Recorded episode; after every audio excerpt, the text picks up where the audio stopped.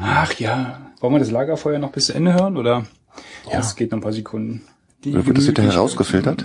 Nein, ich hoffe nicht. Da müssen wir oben drauf labern. Ja, hallo, herzlich willkommen, Outdoor Spirit Podcast, Ausgabe 7, glaube ich. Der Robert ist wieder da Yep. und der René und äh, ja, heute haben wir eine erstaunlich kleine Themenliste. Nach dem Desaster vom letzten Mal, wo wir hin und her gesprungen sind, haben wir gedacht, wir lassen den ganzen Quatsch mit der Planung und äh, nur so ein paar Stichworte, äh, die wir uns da aufgeschrieben haben. No, Weniger ist mehr. Weniger ist mehr, ganz genau. Gucken wir mal, ob wir die Stunde wieder voll kriegen. Gut, ähm, womit wollten wir anfangen? Eröffnungshuster. Also- ja, Robert, das kommt davon, wenn man sich äh, bei Winter in der, im Winter in der Eifel rumtreibt, ne? Das ist doch eine geniale Einleitung, oder? Mensch. Hat aber nicht geholfen. Ja, was haben wir gemacht? Erzähl mal. Wir waren ein bisschen spazieren gewesen. Äh, wir haben praktisch äh, den vierten Teil unserer Eifelsteigwanderung gemacht. Wir machen das einmal im Jahr. Treffen wir uns mit vier, fünf Leuten, je nachdem, wie viel wir, wie viel gerade können. Und laufen, haben als Ziel, den gesamten Eifelsteig zu laufen. Immer nur ein Wochenende, aber im Winter. Und wir hoffen immer auf möglichst maximal kalte Temperaturen. Nachdem letztes Jahr äh, hatte ich meine Krankheit ein bisschen anders getimt. Da war ich irgendwie vor der Tour irgendwie krank oder während der Tour. Da konnte ich nicht mitten. Da war dann ausgerechnet der Kälte-Highscore gewesen. Und dieses Jahr war das sah so aus, als ob es sogar plus etliche Grade werden könnte. Aber es war dann doch, doch zum Glück ein bisschen winterlich gewesen. Ne? Wir waren da losgelaufen. Die Bilder sehen schick aus, ja. Die Bilder sehen schön aus. Ja? Und dann direkt so einen schönen feucht, feuchten Schneesturm. Und das hat uns dann das winterliche Feeling gegeben. Das war gut.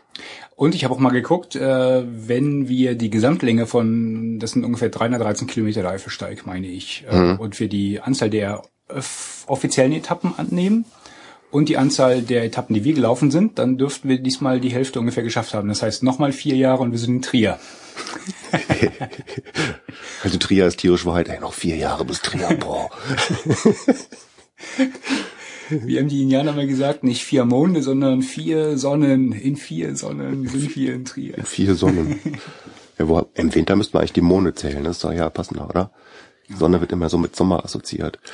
Aber es war eine schöne Tour, ne? Also ich fand Ja. das, äh, wir waren diesmal zu viert wieder. Mhm. Und ähm, der erste Teil, also wir sind in äh, Ripsdorf, Ripsdorf. losgelaufen. Äh, wir waren bisher immer so ein bisschen unsynchronisiert von den offiziellen Etappen, ne? dadurch, dass wir meistens irgendwo bivakiert haben oder gezeltet haben. Das macht man natürlich nicht mit einem Ort. Ähm, waren wir immer so ein bisschen, so ein bisschen äh, off- off-sync, würde ich mal sagen. Offroad. Offroad. Und dadurch sind wir halt immer zwischen den offiziellen Etappen irgendwo gestartet Stimmt. oder äh, haben da aufgehört und äh, deswegen in Ripsdorf.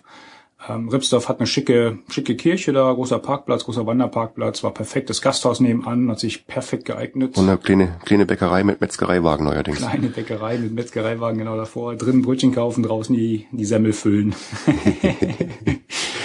ja, und dann sind wir losgelaufen von Ripsdorf und sind einfach mal, was hatten wir gesagt? Wir sind in den Knapp. beiden Tagen knapp 40, ne? 37, Am 38 ersten Tag ein bisschen Kilometer, mehr, ich, ja. Genau. Knapp 24 am ersten Tag gelaufen. Wetter war durchwachsen. Das war am Anfang äh, ein bisschen regnerisch. Also auf der auf der Zufahrt, auf der Autofahrt hat's geregnet. Da, da war die Stimmung so ein bisschen gedrückt im Auto, glaube ich. Aber je eifeliger es wurde, desto, desto kühler wurde es dann. Und als wir dann da waren, war eigentlich äh, erstmal Schicht im Schacht. War mal Ruhe, kein, also war kühl, kalt.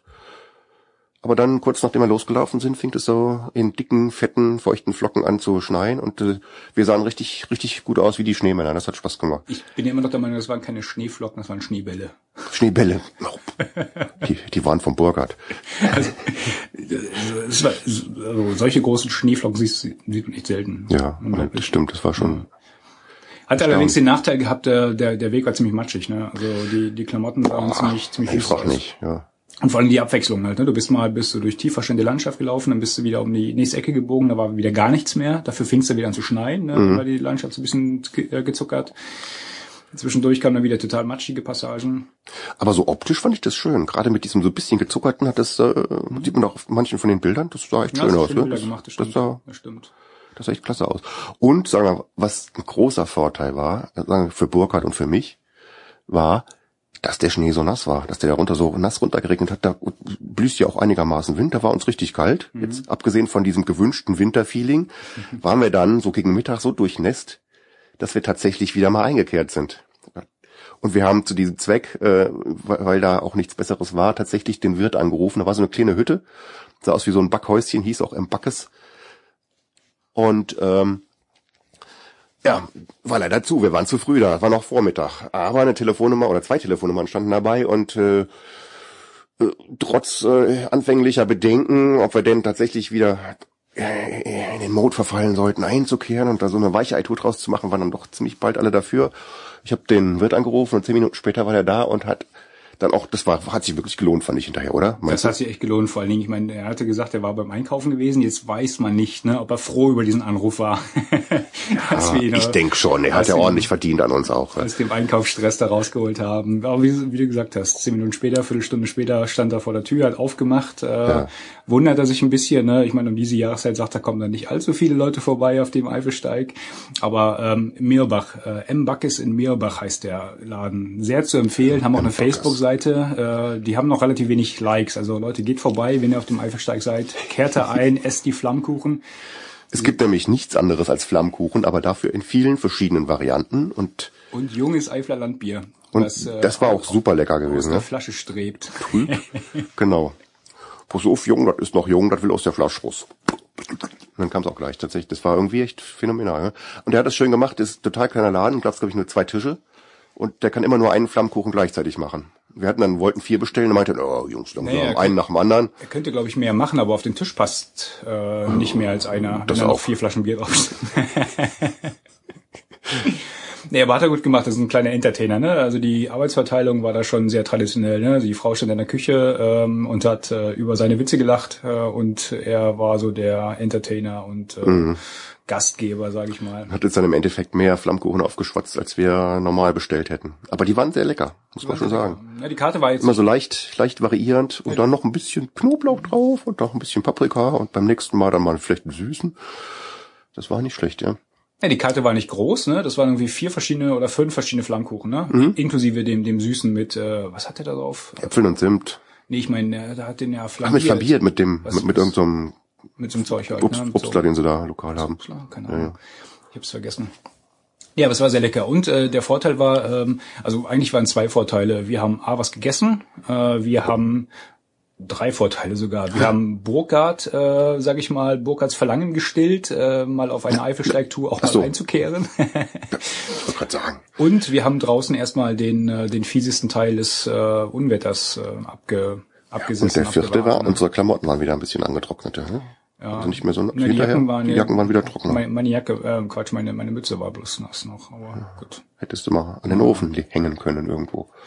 Ja, auf jeden Fall gut gestärkt nach sechs Flammkuchen, äh, zwei oder drei Eifler Landbieren und äh, zum Schluss noch einem eine Runde Schneppi aufs Haus. Das war gut, ja. Und noch eine. Das Einzige, was wir verpasst haben, war die Comedy-Einlage von der Tochter, oder?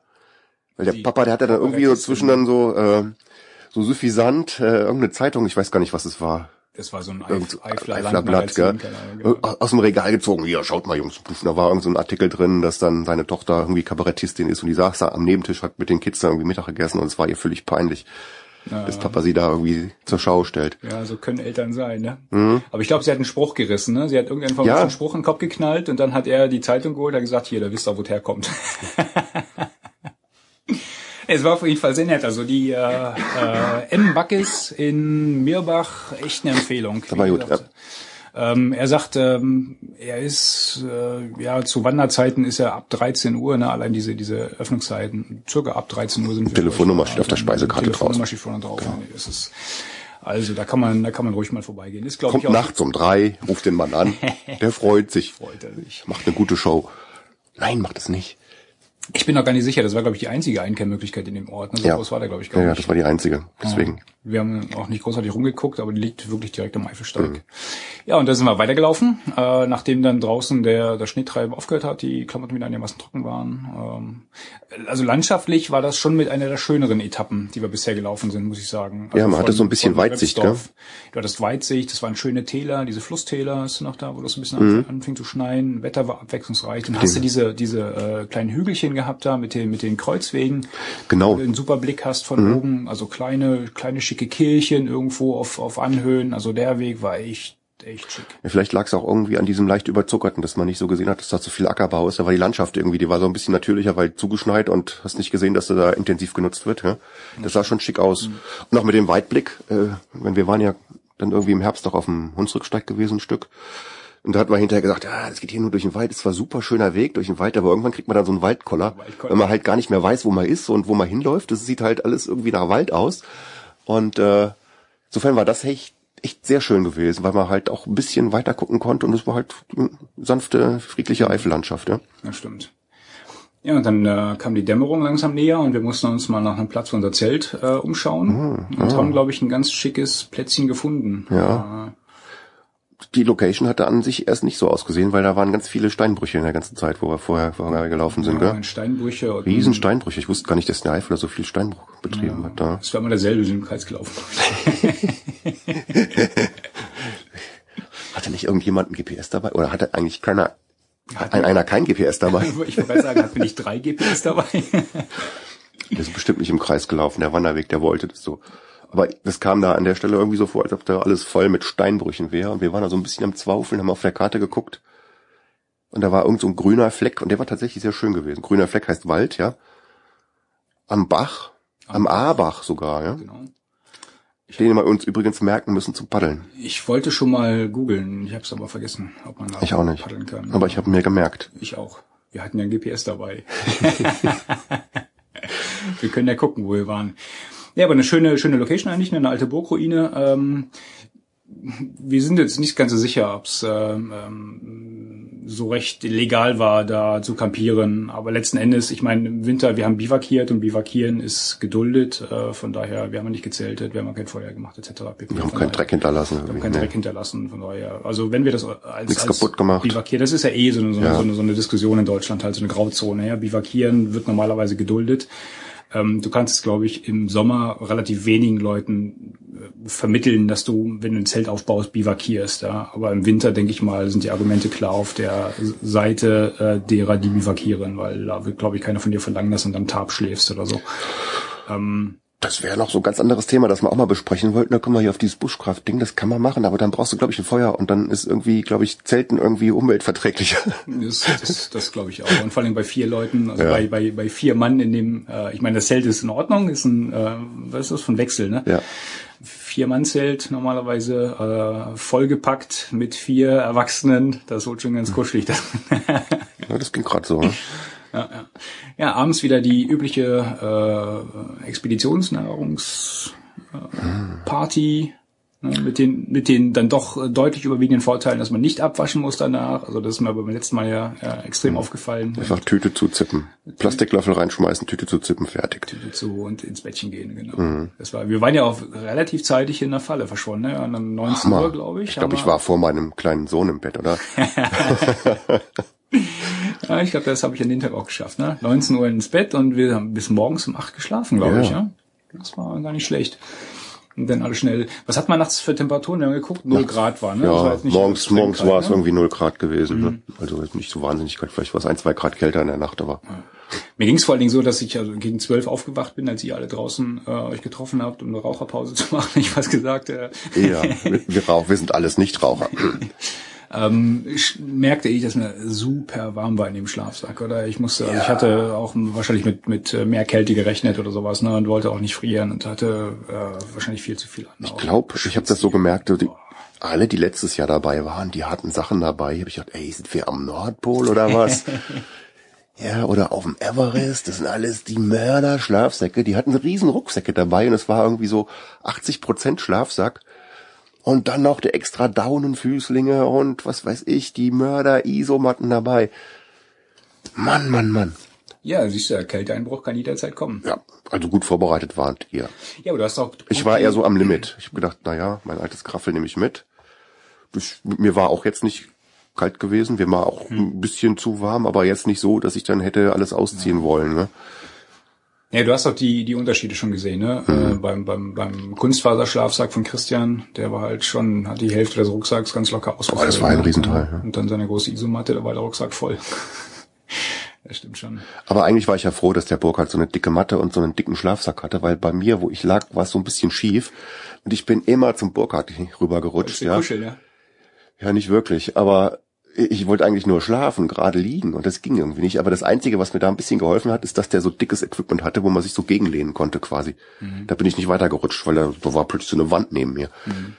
Ja, der Burkhardt hat diese Expert Downmat ne, für den Winter, diese äh, mit der integrierten Pumpe. Mit der integrierten Pumpe, mhm. wo er immer, es sieht immer so ein bisschen aus, als würde die versuchen wiederzubeleben, ne, als wenn eine Herzdruckmassage an eine Isomatte machen würde.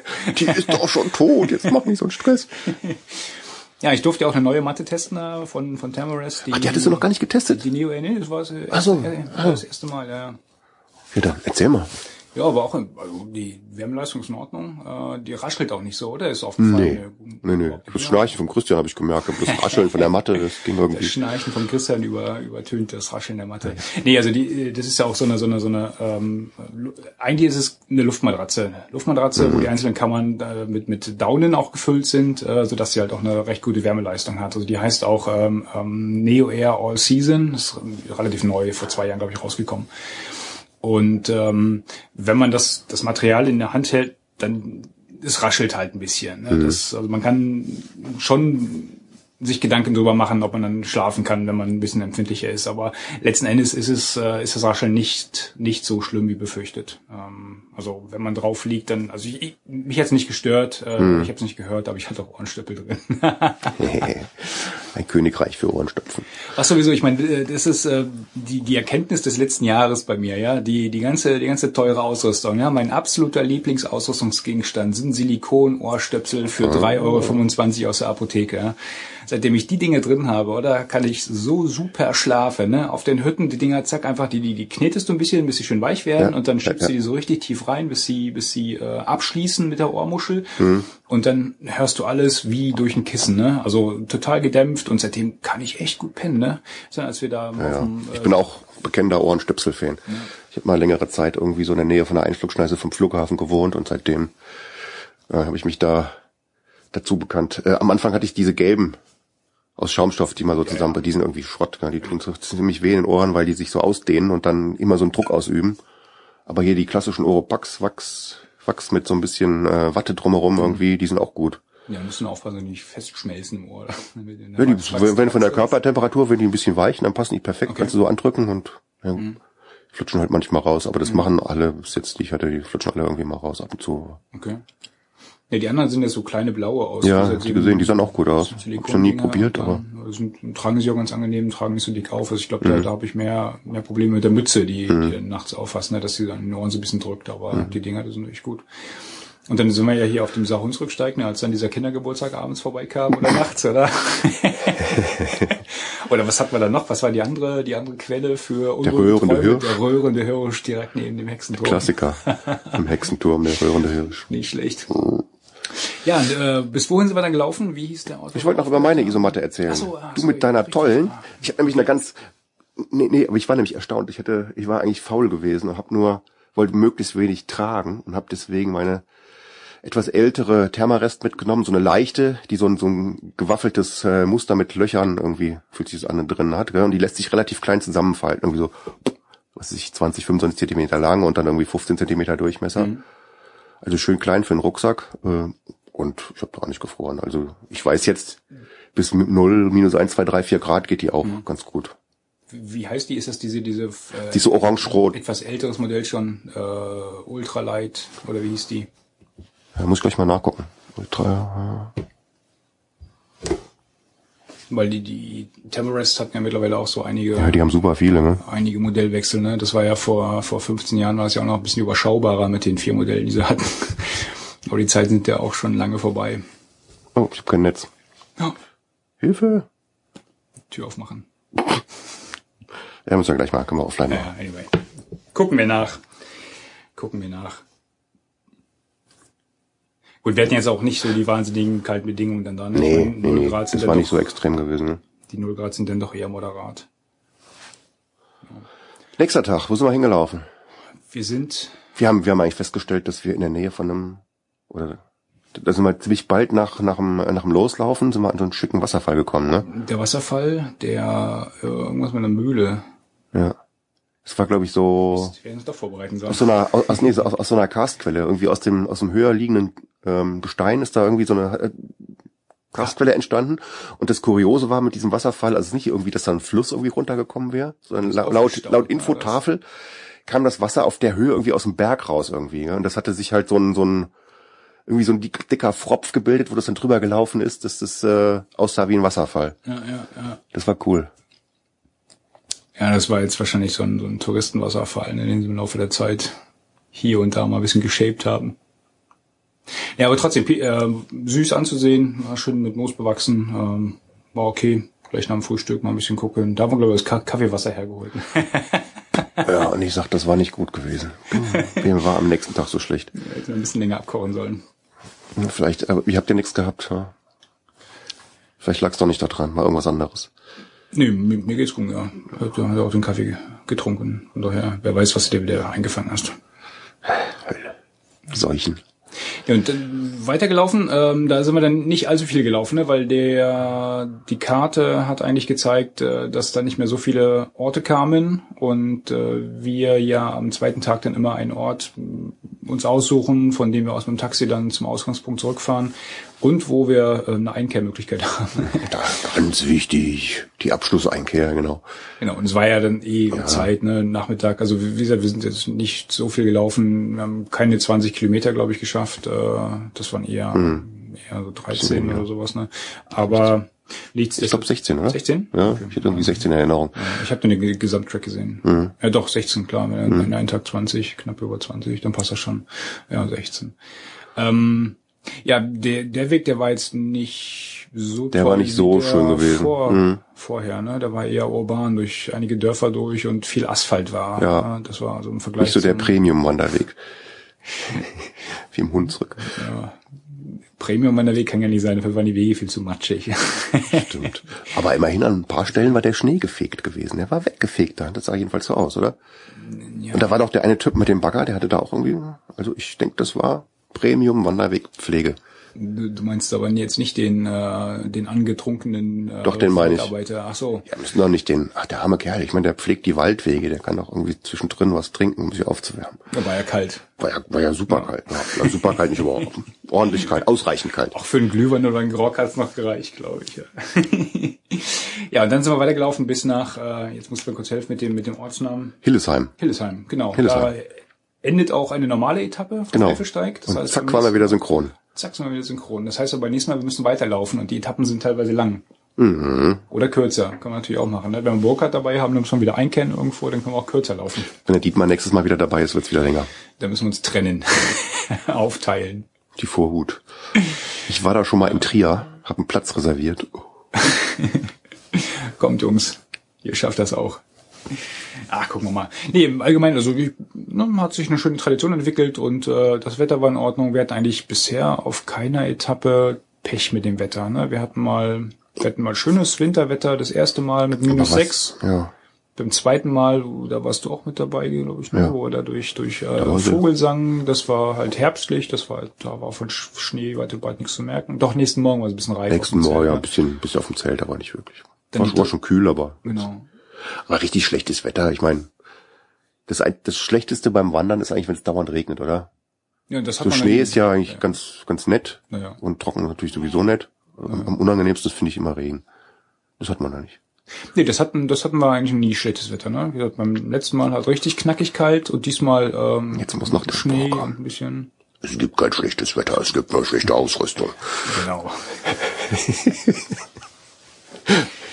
ja, nächstes Jahr fünfte Etappe, wie gesagt, vier Jahre noch, dann sind wir in Trier. Und Unsere dann, fünfte. Mhm. Und dann wollten wir ja mit dem Mountainbike die Strecke wieder zurückfahren. In einer Etappe. Irgendwie muss oh. man ja wieder zurückkommen. Guter Plan. Oder was anderes. Gibt ja noch lange Wanderwege. Nach Einsteig. Ich freue mich drauf. Ja. Gibt ja bestimmt noch die eine oder andere Hat Spaß gemacht. Möglichkeit, das fortzuführen. Gerade im Winter halt. Ne? Wenn wir, also diesmal sind wir wirklich keiner anderen Seele begegnet. Mhm. Kein anderer Wanderer, ja? Nee. Irgendwelche Leute, die Hunde ausgeführt haben, ja, gut, wieder jetzt im Ort so mal um, um ja, ja, genau. Die waren aber, während wir Pause gemacht haben, aus dem Auto raus, um Block und wieder im Auto drin. Was auch dafür sprechen könnte, dass wir lange Pausen gemacht haben. haben wir nicht. Ehrenwort, ich schwöre, ich schwöre, ehrlich, Ehrenwort. Den einen oder anderen Geocache gefunden am Wegesrand. Ja, ne? tatsächlich gefunden.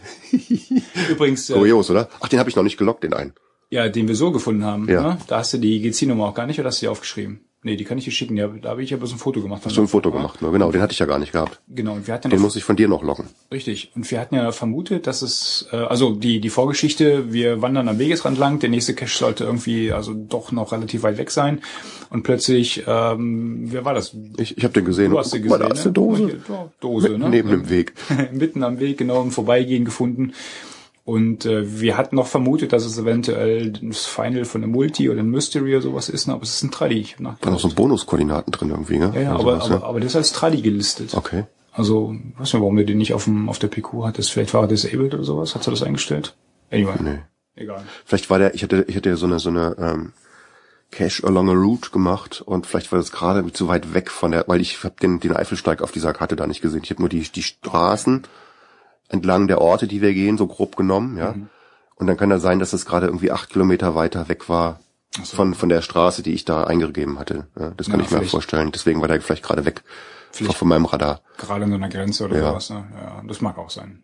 Aber der saß da wie so die Prinzessin auf der Herbst. Ja, so, ein- so ein Häufchen äh, mehrfach benutzte, umgeschichtete Steinchen und obendrauf eine schöne Dose. Völlig offensichtlich. Ja, der war überhaupt nicht versteckt. Nee. Hat Das einer vergessen oder was? Ja, oder, oder ein Hund. Ich meine, war ja am, am, am Boden, vielleicht ein Hund irgendwo geschnüffelt und mit seiner dicken, dicken, feuchten Nase da den oberen Stein weggeschoben. Ja, kann auch sein, ne? So, sowas. Sa- saß I, dann habe ich da so eine hundegeleckte Dose angefasst. Oh, ich gehe mir gerade mal die Finger waschen. So, was haben wir noch gemacht, ähm, outdoormäßig? Äh, Wir wollten eigentlich anfangen mit dem Thema Boot. Boot. Ne, Ich hatte ja im Blog berichtet, äh, die Boot war in Düsseldorf ähm, und entgegen den, den üblichen ähm, Ankündigungen, im nächsten Jahr auf gar keinen Fall mehr hinzugehen, äh, waren wir doch wieder da. Ähm, ich war auch mit einem alten Freund da, der ist vorbeigekommen aus Mecklenburg und ähm, dann haben wir uns die Boot mal wieder angeschaut. Man Ey, aus Mecklenburg, aber der ist nicht wegen der Boot gekommen, oder? Nicht nur, nein. Nein, nein, er hat's- er hat's kombinieren können. Ich hätte jetzt ja fragen sollen, der ist nicht wegen dir gekommen, sondern wegen der Boot. Nee, nee, der ist wegen Christian gekommen. da war nämlich Geburtstagsfeier. Aber ähm, ja, mit ihm habe ich auch damals äh, quasi paddeln gelernt ne, in Neubrandenburg und äh, ähm, er wollte mal wieder auf der Boot vorbeischauen. Er meinte, also sein Fazit nach dem Messebesuch war auch für die Boot braucht man aus Mecklenburg nicht mehr anzureisen. Ne. Also zumindest als Paddler nicht. Ja, ich will jetzt gar nicht von den ganzen äh, Anglern und, und Yachtbesitzern, Seglern und äh, weiß nicht, Kitesurfern Nee, uns geht's ja als, als, als Paddler drum, auf die Boot zu gehen. Ne? Genau, und als ich habe ja auch aus Fahrradnähe sozusagen die Anreise nicht gewagt. Aus Erfahrung vom letzten Jahr. Naja, So ein bisschen, na, denke ich, na, eigentlich hätte ich ja doch, wäre ich ja doch gerne hingegangen. Wenigstens mit den paar Herstellern und äh, Ausstellern gesprochen, die da waren, aber ich meine, der einzige Vorteil ist halt wirklich noch, ähm, dass du ein paar Händler dort vor Ort hast und dir Sachen, wenn du halt was brauchst, dir auch anprobieren kannst. Aber Neuigkeiten sieht man da schon ne? Ewigkeit. Ja gut, äh, wenn wenn es aber verschiedene der, Händler. Ja, du hast verschiedene Händler, du musst halt nicht großartig rumfahren. Ähm, ist aber auch der einzige Vorteil, dass du mal von Stand A nach Stand B gucken kannst Mhm. und schauen kannst, wer gibt halt den größeren Rabatt für die für den Helm oder für die Schwimmweste oder sowas. Mhm. Aber Neuigkeiten siehst du ja schon seit Jahren nicht mehr. Ja. Und was mir aufgefallen ist, als wir in diesen in diese Paddelhalle rein sind, es war der gleiche Setup wie im letzten Jahr. Ja, die haben Mit die, diesem kleinen Flüsschen da. die haben die. Originalpläne vom letzten Jahr wieder Ja, rausgeholt. Ja, die Stände waren die gleichen. Ich hatte echt ein Déjà-vu, als ich da rein bin, oder? Ich hatte im Blog so schade. geschrieben von wegen, ja, aber das ist hier ein Hologramm. Gleich, komm, gleich laufe ich mir selbst über den Weg, oder? also total komisch, hat mir hat mir überhaupt nicht gefallen, ne? Ja. weil weil da war nichts Neues zu entdecken. Du wusstest, wer wo war ähm, und ähm, Sag mal, abgesehen, es, es kann ja auch durchaus mal sein, dass es halt nichts nichts Neues gibt oder nur ganz wenig Neues, dann sieht man das auch nicht. Aber was ich ja letztes Jahr schon sehr enttäuschend fand, ist, dass gar nicht mal irgendwie jetzt so alle Hersteller vertreten waren, gell? oder die wichtigsten wenigstens. Gell? Es haben ja super viele Leute gefehlt. Gell? ja, ja. Wo du dann sagst, ich möchte da auch ein altes Boot, was mich jetzt interessiert in der neuen Situation, würde ich mir gerne mal angucken, weil das hier keiner von den Händlern vor Ort äh, vorrätig hat. Nicht mal die Hersteller sind da und, und zeigen ihren Kram. Ne? Das fand ich schon ziemlich traurig. Ja, die Boote waren noch eher, also zumindest die Wildwasserboote waren noch eher lieblos präsentiert. Die standen halt äh, irgendwie an so einer Wand rum und äh, so ein bisschen abseits teilweise auch. Ähm, also du, du merkst schon, dass es den meisten Ausstellern, die jetzt im Paddelbereich da sind, halt ums Verkaufen von, Klamotten geht. Dann hast du halt ein bisschen, ein bisschen Messerabatt, ähm, den du da bekommst, aber so im Großen und Ganzen siehst du halt auf keinen Fall irgendwelche Neuigkeiten. Das ist ein bisschen, ein bisschen schade. Ja. Ähm, Was? Zumal, zumal es da jetzt praktisch endlich die Möglichkeit gibt, dadurch, dass sie ein bisschen Wasser da haben, irgendwie theoretisch die Boote zu testen. Ne? Wobei, ehrlich gesagt, ist das zu klein, ne, was sie da gebaut haben. Und dann auch zu reglementiert. Das ist ja eher so ähm, irgendwelche Leute, die halt ein bisschen Spaß haben wollen, die können sich da in irgendein Boot setzen. Du kannst ja gar nicht mal richtig aussuchen. Jedenfalls war es letztes Jahr so gewesen. Ne? welches Boot du nehmen möchtest, sondern du kannst dich da in der Schlange anstellen und dann wirst du in irgendein Boot gesetzt, dann eine Runde drehen, zack, wieder raus. Ja, das ist halt nicht zum Testen gedacht. Ja. Das ist für, für Leute, die vorbeikommen, die sagen, ah, wollten wir schon mal probieren. Wie oder, ist denn Paddeln? Oder wo die Kinder quengeln, ja, ich will auch mal. Dann, ja, genau. Komm, so Attraktion. Aber eigentlich wäre wär das ja richtig geil auf so einer Messe, wenn du wirklich alle Hersteller hättest, sag ich mal, oder wenigstens 95 Prozent so die allerwichtigsten und die haben ihr komplettes Sortiment da und du kannst mal in Ruhe den Kram ausprobieren irgendwie. Ne? Ja, ja so war das ja früher. Ähm, kannst dich wahrscheinlich auch an Zeiten erinnern, wo, wo äh, Piranha einen großen Stand hatte, wo die ja. größten Boote da waren, wo du dich ja. reinsetzen konntest. Gut, du konntest halt auch nicht fahren, aber du konntest halt mal angucken halt. Ne? Du konntest dich mal reinsetzen, ja. konntest mit den mit den Dingern äh, ein bisschen ein bisschen rumspielen, die Einstellmöglichkeiten etc. Ist ja alles gar nicht. Gut, du kannst dich jetzt auch, auch noch in die Boote reinsetzen, ganz klar, aber das sind halt nicht mehr so die Neuigkeiten. Ja, die hat man schon überall mal gesehen in irgendwelchen Katalogen oder Videos oder keine Ahnung was. Ähm, die sind nicht da, ne? Ist mhm. total komisch. Und das geht dann, ja. Eigentlich geht's dahin, zu, zu diesen Festivals zu gehen als Paddler, oder? Naja. Die Messen, die bringt's gar nicht mehr. Ich meine, es gibt da in Nürnberg noch diese, äh, aber es ist eine Fachmesse, wo nur die, die Händler hinkommen. Da kommt man als Verbraucher gar nicht hin. Ja, stimmt. Außer irgendwelche über Beziehungen, wenn du jetzt mhm. irgendwie mit der Presse oder vielleicht über einen Blog kämpfst du eventuell, Blogger. als Blogger kämpfst du eventuell hin. Ja, aber so der Normalpaddler kommt da nicht hin, kriegt da nicht hin, ja. ja. Also macht das keinen Sinn. Also das Einzige, was dann bleibt, was wirklich Sinn macht, ist auf so eine Testevents zu gehen. Ja, wie zum Beispiel da Mark Kleberg soll jetzt was Großes sein, April, 13., ja, 14. April. Mark Kleberg oder die Socha zu Pfingsten wieder, das Festival. Ja. Ja, ja. Aber Markleberg ist, glaube ich, in dem Sinne mal cool, weil du hast da diese Wildwasserstrecke und und den See nebendran und du kannst dann eben, weil die auch richtig dafür sorgen, dass viele, viele Hersteller kommen. Mhm. Du kannst halt die ganzen ähm, Wander- und Freizeitboote testen und die Wildwasserboote ne? und dann in richtiger, in richtiger Umgebung auch testen. Und du hast ähm, definierte Bedingungen. Ja. Du kannst halt eine Runde drehen auf dem auf dem Bach, dann nimmst du den nächsten äh, den nächsten Kahn, drehst die gleiche Runde und kannst halt die Unterschiede ja, zwischen ja, den Booten direkt erkennen. Ne? Socha ist auch gut als Testevent, weil, aber da ist halt der, das, das Testen ganz anders. Du leist dir ein Boot aus und dann fährst, packst es auf dein Auto, fährst irgendwo hoch, fährst eine Strecke am Bach, hoppla.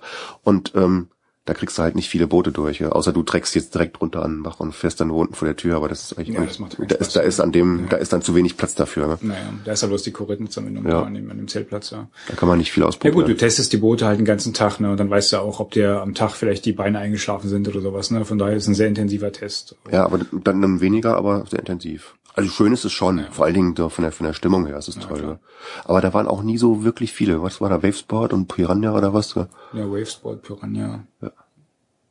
Ja, das ist ja von diesem Kajakladen da eigentlich ja. ins Leben gerufen worden. Halt, ne? Und keine Open Kanus. ja, Robert, musst du noch mal ran. ja, wie gesagt, also ich glaube als Paddler, wenn du, wenn du wirklich Boote ausprobieren willst, dann musst du eher zu diesen Festivals gehen und nicht auf die Boot gehen. Ja. Ähm, wir sind dann auch, ähm, also ich, ich halte mich ja eigentlich dann doch eher länger in dieser, in dieser Paddelhalle auf, ne, weil ich immer noch die, ne, ich glaube, dass gute Menschen bin, Optimist und hoffe immer, dass sich noch was tut.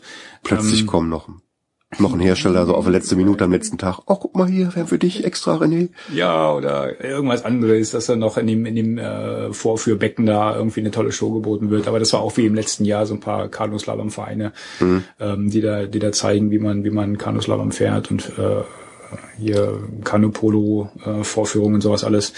Ähm, ich habe ein bisschen was gekauft, weißt du, wenn du, wenn, wenn du eh was, was brauchst äh, und die eine oder andere Ausrüstung oder das ein oder andere Ausrüstungsteile setzen willst, dann kann man da mal gucken, vielleicht auf einen Messerabatt hoffen, ein bisschen falschen.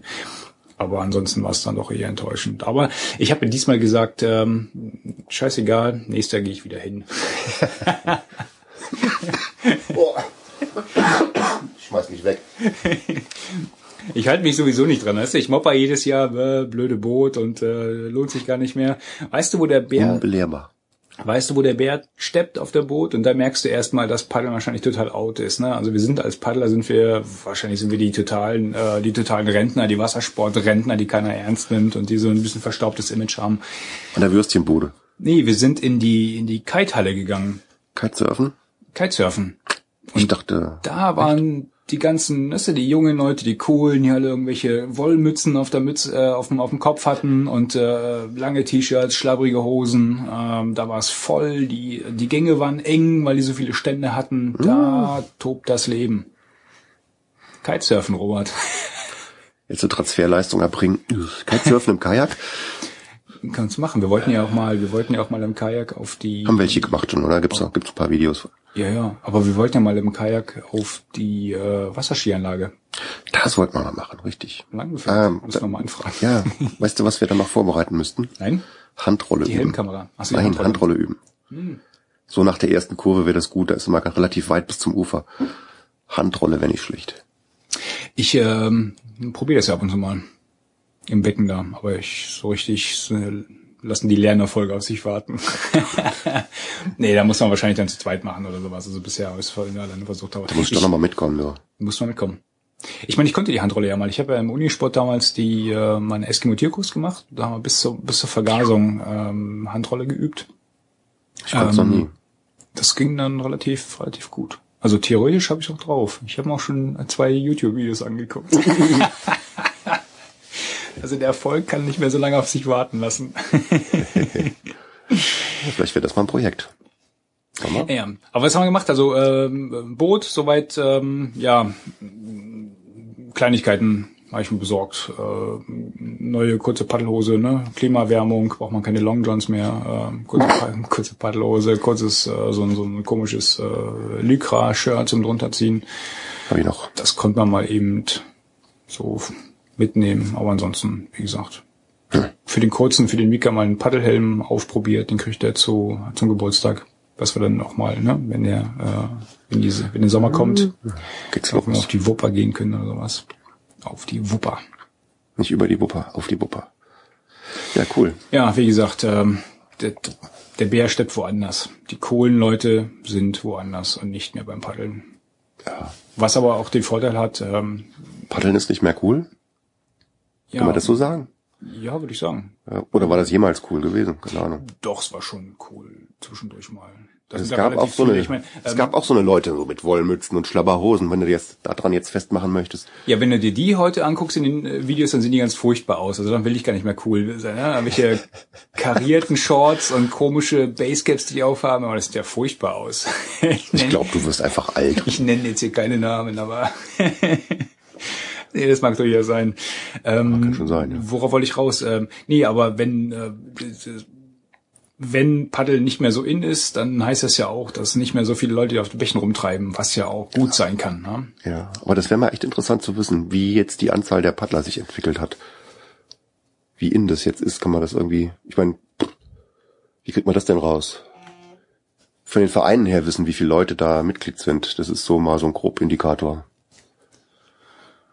Das müsste man eigentlich rauskriegen. Der Kanuverband, der müsste es eigentlich wissen, Vielleicht ne? Ja. die DKV-Seite oder Ja. sowas. Die müssten eigentlich, äh, da müsste ein Rechenschaftsbericht pro Jahr geben, wo man rauskriegen kann, wie viele organisierte Paddler es gibt. Und rechnest halt ein paar Freestyler oben drauf. Da gibt es sicherlich irgendwelche Prozentangaben. Mhm. Das könnte man sicherlich rauskriegen. Aber es ist ja, ja, wie gesagt, Ich finde es immer noch schön. was halt, ja, ist ja, ne, äh, was halt da auch rumstand, ähm, interessanterweise waren die bei den, auch bei den Kitesurfern, dieses äh, Sub, dieses äh, Stand-Up-Paddling, ähm, ist ja auch ein, Bei den Kitesurfer? ja, die standen, also die ganzen, die ganzen Subs, die standen alle bei den Kitesurfern rum. Okay, also die haben den gleichen Coolness-Faktor, heißt das, oder? Ich vermute mal. Ich vermute mal, kommt ja auch eher aus der Ecke halt. Das sind ja eher, Ja, so Surfen, eher Longboards, Ja, äh, ja. Die, die da missbraucht worden sind. Von daher macht das thematisch auch eher Sinn. By the way, ich habe neulich ein Video gesehen, ähm, da ist einer mit so einem, mit so einem Sub einen Wasserfall runter. Boah. Geile Aufnahmen. Ist so von oben. Aber der kommt ja nicht heiler an unten, oder? Ich meine, Der ist aber nur oben Ja. natürlich Über weggesprungen, die hat alles Kante und- weggeschmissen und dann war es halt ein, weg vom Brett, damit mir das nicht um die Ohren fliegt. ja, genau. Dann war es halt ein Freiflug von, von der Kante, von Ja. der Wasserfallkante oben, ne? Aber das sah schon ziemlich, ziemlich cool aus. Ich meine, dass die, dass die mit diesen äh, Subs äh, Wasser, äh, Wildwasser fahren, das ist ja schon, schon länger bekannt, ne? Ja, ja. Da gab es auch schon diverse Profis, die dann mittlerweile fast komplett auf, auf Subs umgestiegen sind.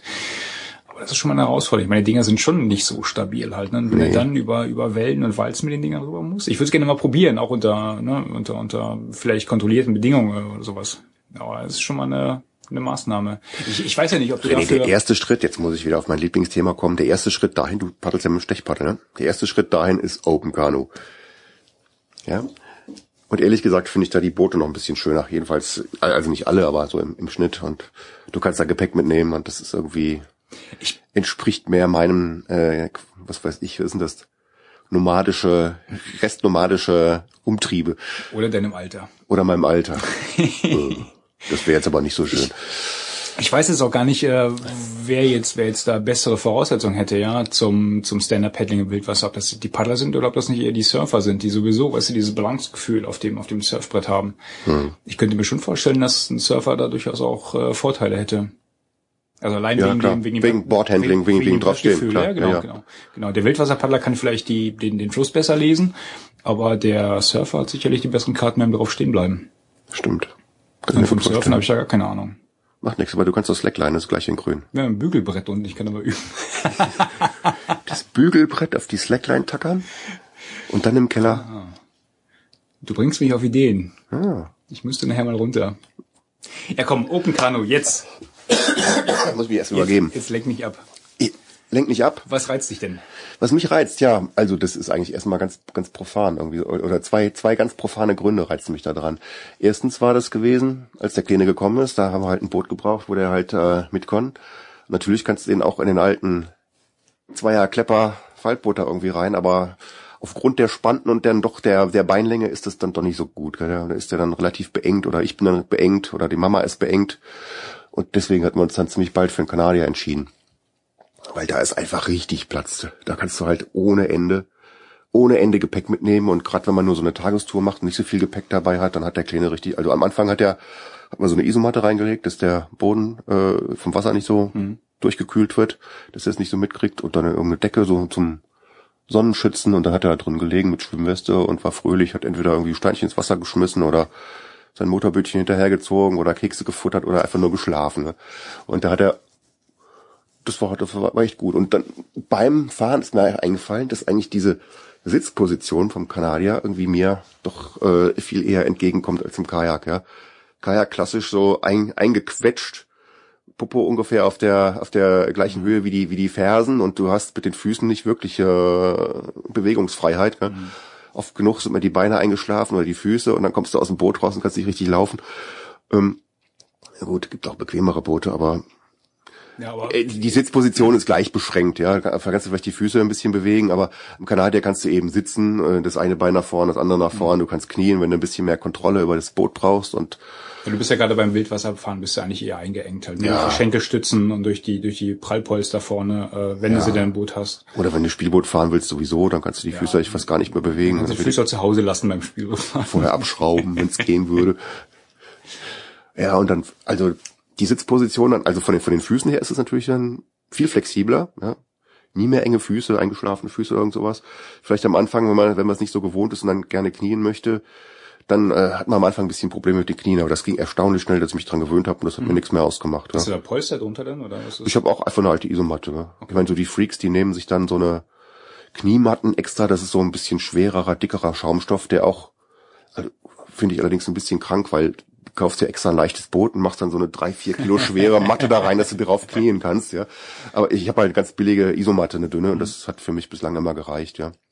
Die, die hat halt den Nachteil, dass wenn da nichts drauf liegt und der Wind bläst, dann kann die halt irgendwie so einen Abgang machen. Ach, die ist nichts, äh, nicht Die ist nicht fixiert, fixiert, die liegt einfach nur halt drin. Okay. Und die Kniematten liegen auch einfach nur so drin, aber die sind halt schwer und die, die bleiben da relativ. Also nicht abgefittet wie ein Wildwasserboot oder sowas. Das, die das wäre die andere Alternative, dass man sich einfach dann, wo man normalerweise kniet, einfach so zwei Fittings hinpappt. Mhm. Oder eben so vom Fliesenleger oder vom Volleyball äh, so Dinge an die Knie dran macht, ja. Mhm. ja, genau. Das geht auch. Ja.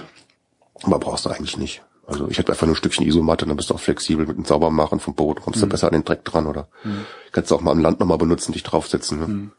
Hat auch eher so ein bisschen Abenteuer-Feeling halt, ne? Ich meine, wenn du so dieses, äh, die, die klassischen Alaska, Yukon Abenteuer, Sieht die, alles so aus, die ne? fahren alle Ja. dem Kanu, ne? Ja, ja, ja. Aber äh, ja gut, das ist dann noch ein ganz anderer Grund. Aber der, der, der zweite Grund für mich war noch, ähm, abgesehen von der Sitzposition für die Füße, ist halt für den Rücken für mich das deutlich besser, weil du sitzt halt nicht so im, mit einem rechten Winkel, Beine nach vorne und Rücken im rechten Winkel dazu gerade nach oben, sondern eher die, die, die gerade die Lendenwirbelsäule ist viel gestreckter, irgendwie viel gerader. Mhm. Ne? Und die Rotation, die du dann beim Paddeln so machst mit dem Oberkörper, das ist für mich echt angenehmer, ehrlich gesagt. Okay. Hängt vielleicht beim Alltag zusammen, bevor du das jetzt sagst. Aber ich finde das echt, ich finde das, finde das sehr angenehm. Und da hat, hat mich das ein bisschen angefixt. Gell? Wir haben dann auch so ein paar Kurse gemacht, ähm, weil ich hätte erst gedacht, ich kann ja paddeln, ich brauche das nicht. Ja? Und dann meine Frau, bevor ich dir das beibringe und wir uns dann dauernd zerstreiten, aber mach mal einen Paddelkurs. Das ist eigentlich äh, mit neutralem Guide. Mit neutralem Guide, ja. Dann erzählt der und dann macht die das auch, was er, äh, was er sagt und ich, nee, ich mach doch nicht, was der sagt. ich weiß ja immer alles besser. Er ist halt einfach so, oder? Das hat jetzt so nichts mit meiner Frau und mir ja. zu tun. Nee, das, das, ist aber ganz normal, oder? Nee, nee, das kenne ich ja von meinen Kindern auch, äh, die äh, also den Schwimmen beibringen oder Skifahren beibringen, die ne, Papa ist zum Spielen und zum zum Spaß machen da ja, und äh, halt nicht. Dann hören die halt nicht richtig, ja genau. Oder es hat nichts damit zu tun mit der Beziehung zwischen dir und dem, der es beibringen willst, glaube ich. Ist einfach so, das ist Autorität, der hat eine Ausbildung dafür, der hat das außerdem auch schon hunderttausend Mal gemacht und mhm. äh, kann das entsprechend didaktisch gut rüberbringen. Ne? Und wir hatten auch einen ganz guten den Heinz Götze gefunden und der hat uns das wirklich super beigebracht. Ich was heißt ganz gut. Und ich glaube, äh, wenn da Leute zuhören, die den Heinz kennen, ich glaube, das ist der Beste. also sagen viele. Nee, habe ich, ich aber auch woanders gelesen. Ich kenne jetzt nicht viele äh, Kanu-Instruktoren, aber mhm. mir hat es super äh, gut gefallen und viele sagen, es ist der Beste, den den den Suppen gibt. So der God of Open Kanu in Deutschland oder so. Ja, ja. Mhm. Der macht das echt mit mit Begeisterung, der lebt das richtig. Äh, für den gibt es irgendwie nichts anderes und das merkst du auch, ist er mit Herzenseele dabei. Und wir hatten also Flachwasserkurs gemacht und Fließwasserkurs bei ihm. Der erste war auf dem Fühlinger See bei Black Beach damals noch. Ne? Mhm. Und müssen wir auch wieder hin. Ja, gibt's die eigentlich noch? Ja, ja, hier abschweifen, ne? Aber die haben keine Boote mehr. Haben die nicht? Blackfoot hat keine Boote mehr. Wieso nicht? Haben dicht gemacht. Echt? Ja. Ich war noch nicht da, und sagen, jetzt möchte ich mal zu den Paddelbooten. Hm, haben wir nicht mehr. Ja, da haben sie bloß noch draußen. Also den Black Beach haben wir schon noch, weil die haben einen großen Hochseilgarten, einen großen Klettergarten da gebaut. Ja? Und die Boote sind noch da. Das weiß ich nicht. Also ich war in den, äh, in, in dem anderen, also normal im Laden gewesen ja, und die hatten da kein einziges Boot mehr. Donnerwetter. Wo kriegst du denn in Köln? Will ja, habe ich ja auch gefragt, wo, krieg, wo krieg ich denn die Boote her? Nur, fahr zum Schröer, fahr zum Zölter. genau. Von Köln nach Unna, hm, okay. Mal ebenso. Aber jetzt sind wir irgendwie verdammt abgeschweift, gell? Open Kanu. Open Kanu, Open Kanu.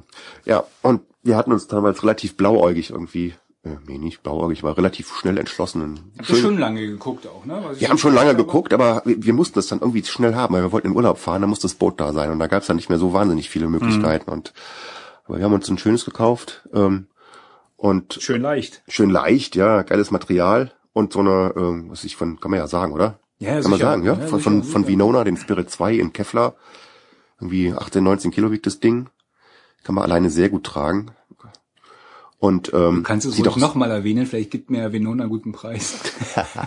ja, du wolltest den Itasca kaufen. Ich wollte den Itasca haben, genau. ja, da musst du mit dem Jörg Rostock sprechen, glaube ich. Der ist der okay. der äh, Generalimporteur für Deutschland. Der sitzt da irgendwo im, wie heißt dieses Land da oben, wo sie immer demonstriert? Mecklenburg-Vorpommern. Nee, nicht ganz. Hinter, Nein. hinter Lüneburg. Äh, zwischen, zwischen der Lüneburger Heide und bei dem Lüneburger Heiden. Da sind immer so eine, so eine Demonstrationen gewesen gegen die Wendland. Atomkraft. Wendland, genau. Genau. Wendland. Wendland. Ich war da noch nie gewesen, außer zum Boot abholen. Jetzt hast du dich als Pro-Atom-Lobby äh, geoutet. Als Ignorant habe ich mich geoutet. Ich gehe lieber paddeln als demonstrieren. Ja, wobei, da musst du auch gegen die Wasserkraftwerke demonstrieren und sowas alles, ne? Da, hieß, ja, da schließt sich der Kreis wieder. Oje, oje, oje. Ich demonstriere nicht gegen Wasserkraftwerke. Jetzt, jetzt, jetzt haben wir da habe hab ich echt einen Gewissenskonflikt mit, mit Wasserkraftwerken. So als Paddler denkst du so, so eine Kacke wieder ein Flussteil weg. Aber so äh, energetisch denke ich, ja gut, äh, wenn du jetzt gegen Wasserkraft bist und gegen Atomkraft und wo kommt der Strom dann her? Soll man den aus dem Ausland importieren und da machen die irgendwas, was wo keiner Kontrolle drüber hat, ist ja blöd, oder? Aber so läuft's ja jetzt auch schon. Ja, aber trotzdem finde ich es idiotisch, gegen alles zu sein irgendwie. Auch wenn es jetzt. Ja, nee, aber wenn, wenn, wenn, wenn du so guckst, ich meine, äh, die so viel, so viel unberührte Natur und äh, ähm, gute, gute Paddelriffe gibt's halt wirklich nicht mehr. Und wenn dann bei jedem irgendwo, ne, guck dir das Ötztal an, was sie da ja.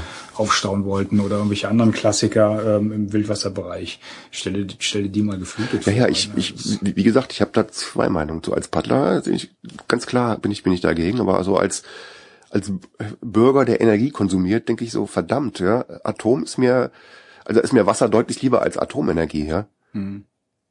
Und ja.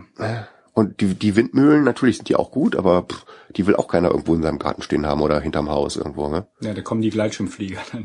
Ja, die Gleitschirmflieger. Und nee, aber ich meine, die machen ja auch ein bisschen Krach und, und sehen auch nicht ganz so hübsch aus, ja. Ja, die brummen ganz schön, die Dinger, ne? Ja.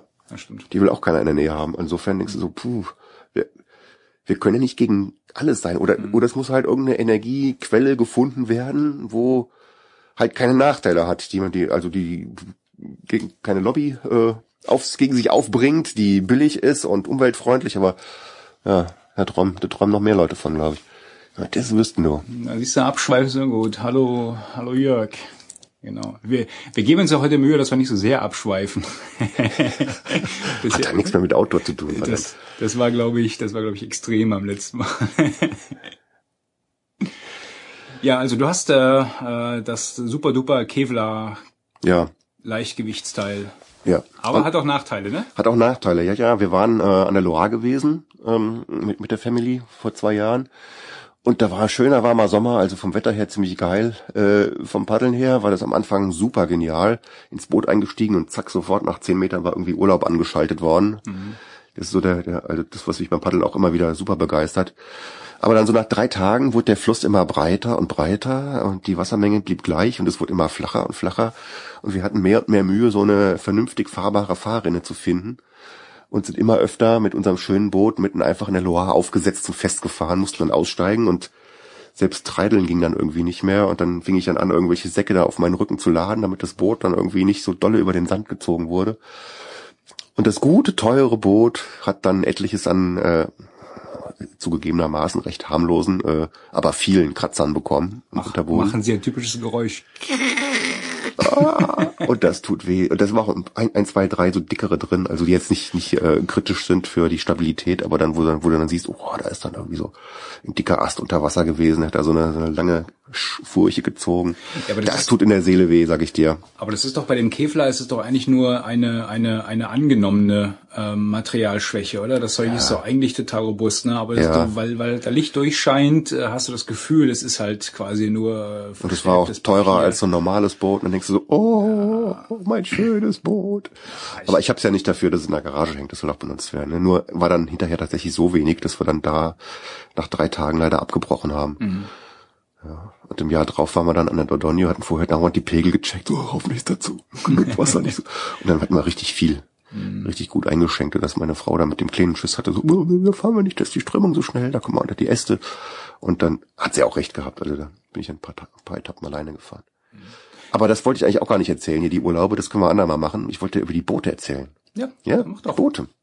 Und wir hatten uns so überlegt, was, was nehmen wir denn für ein Boot für die Family? Ne? Also es sollte eine gewisse Länge haben, weil Länge läuft. Hä? Okay. Und ähm, Also auch da. auch da. Und bei den Kanadiers ist es ja typischerweise so, dass die deutlich breiter sind als die als die Kajaks. Also wie, wie breit ist so ein normales Kajak, was wir so beim, beim Spielboot um 60 Ja, 60, 70 Zentimeter maximal, ne? 60 oder sowas, ja. so in der Kante, gell? Und ein Faltboot ist dann vielleicht mal 80, 90. breiter, ja. ja. Faltboot ist schon breit, auch gerade wenn du diese Aerios hast mit diesen Schläuchen. Und die, die Kanadier, die sind aber typischerweise in der Mitte äh, pff, äh, 90, 95 so. Ja, also ziemlich, ziemlich fett. Mhm. Ähm, Ticken länger vielleicht als ein Faltboot, äh, kürzer als ein Seekajak.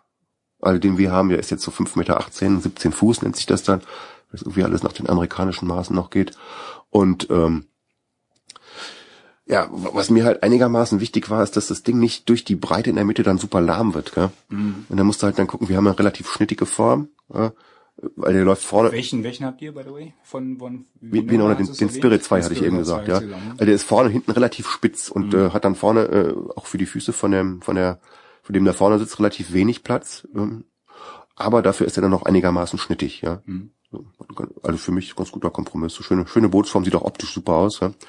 Und ähm, ja, wo, wobei man bei diesen Kanadiern, äh, das finde ich alles super verwirrend ein bisschen, oder sag mal, schwierig, äh, ein vernünftiges Boot auszusuchen, so nach dem Katalog jedenfalls, äh, weil es ja so viele Parameter gibt, die einem, oder wenn man sich damit ein bisschen beschäftigt, gar nicht so bewusst war. Ne? Also Länge ist ja klar und Breite, das ist ja so die, die offensichtlichen ähm, Parameter. Dann gibt's natürlich Kielsprung, ne? ist das Ding gerade oder ist, sind die Enden vorne und hinten so ein bisschen hochgebogen, was dann für die gerade Auslauf oder Wendigkeit sorgt. Dann äh, kannst du Wie, wie wirkt sich das aus? Also ähm, Also, Kielsprung, also wenn es gebogen ist? Wenn es gebogen ist, wird es wendiger. Wird wendiger, ja. klar, weil er dann auf der Mitte dreht. Ja, kannst du auf der Mitte drehen oder auf dem Ende drehen, je nachdem, wie du das belastet hast. Ja. Mhm.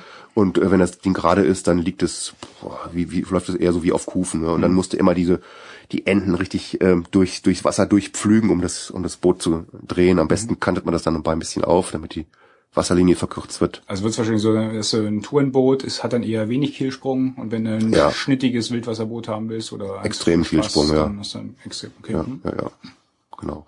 Und dann gibt's ja noch äh, diese die, die Seitenwände, Parameter für die Seitenwände. Ne?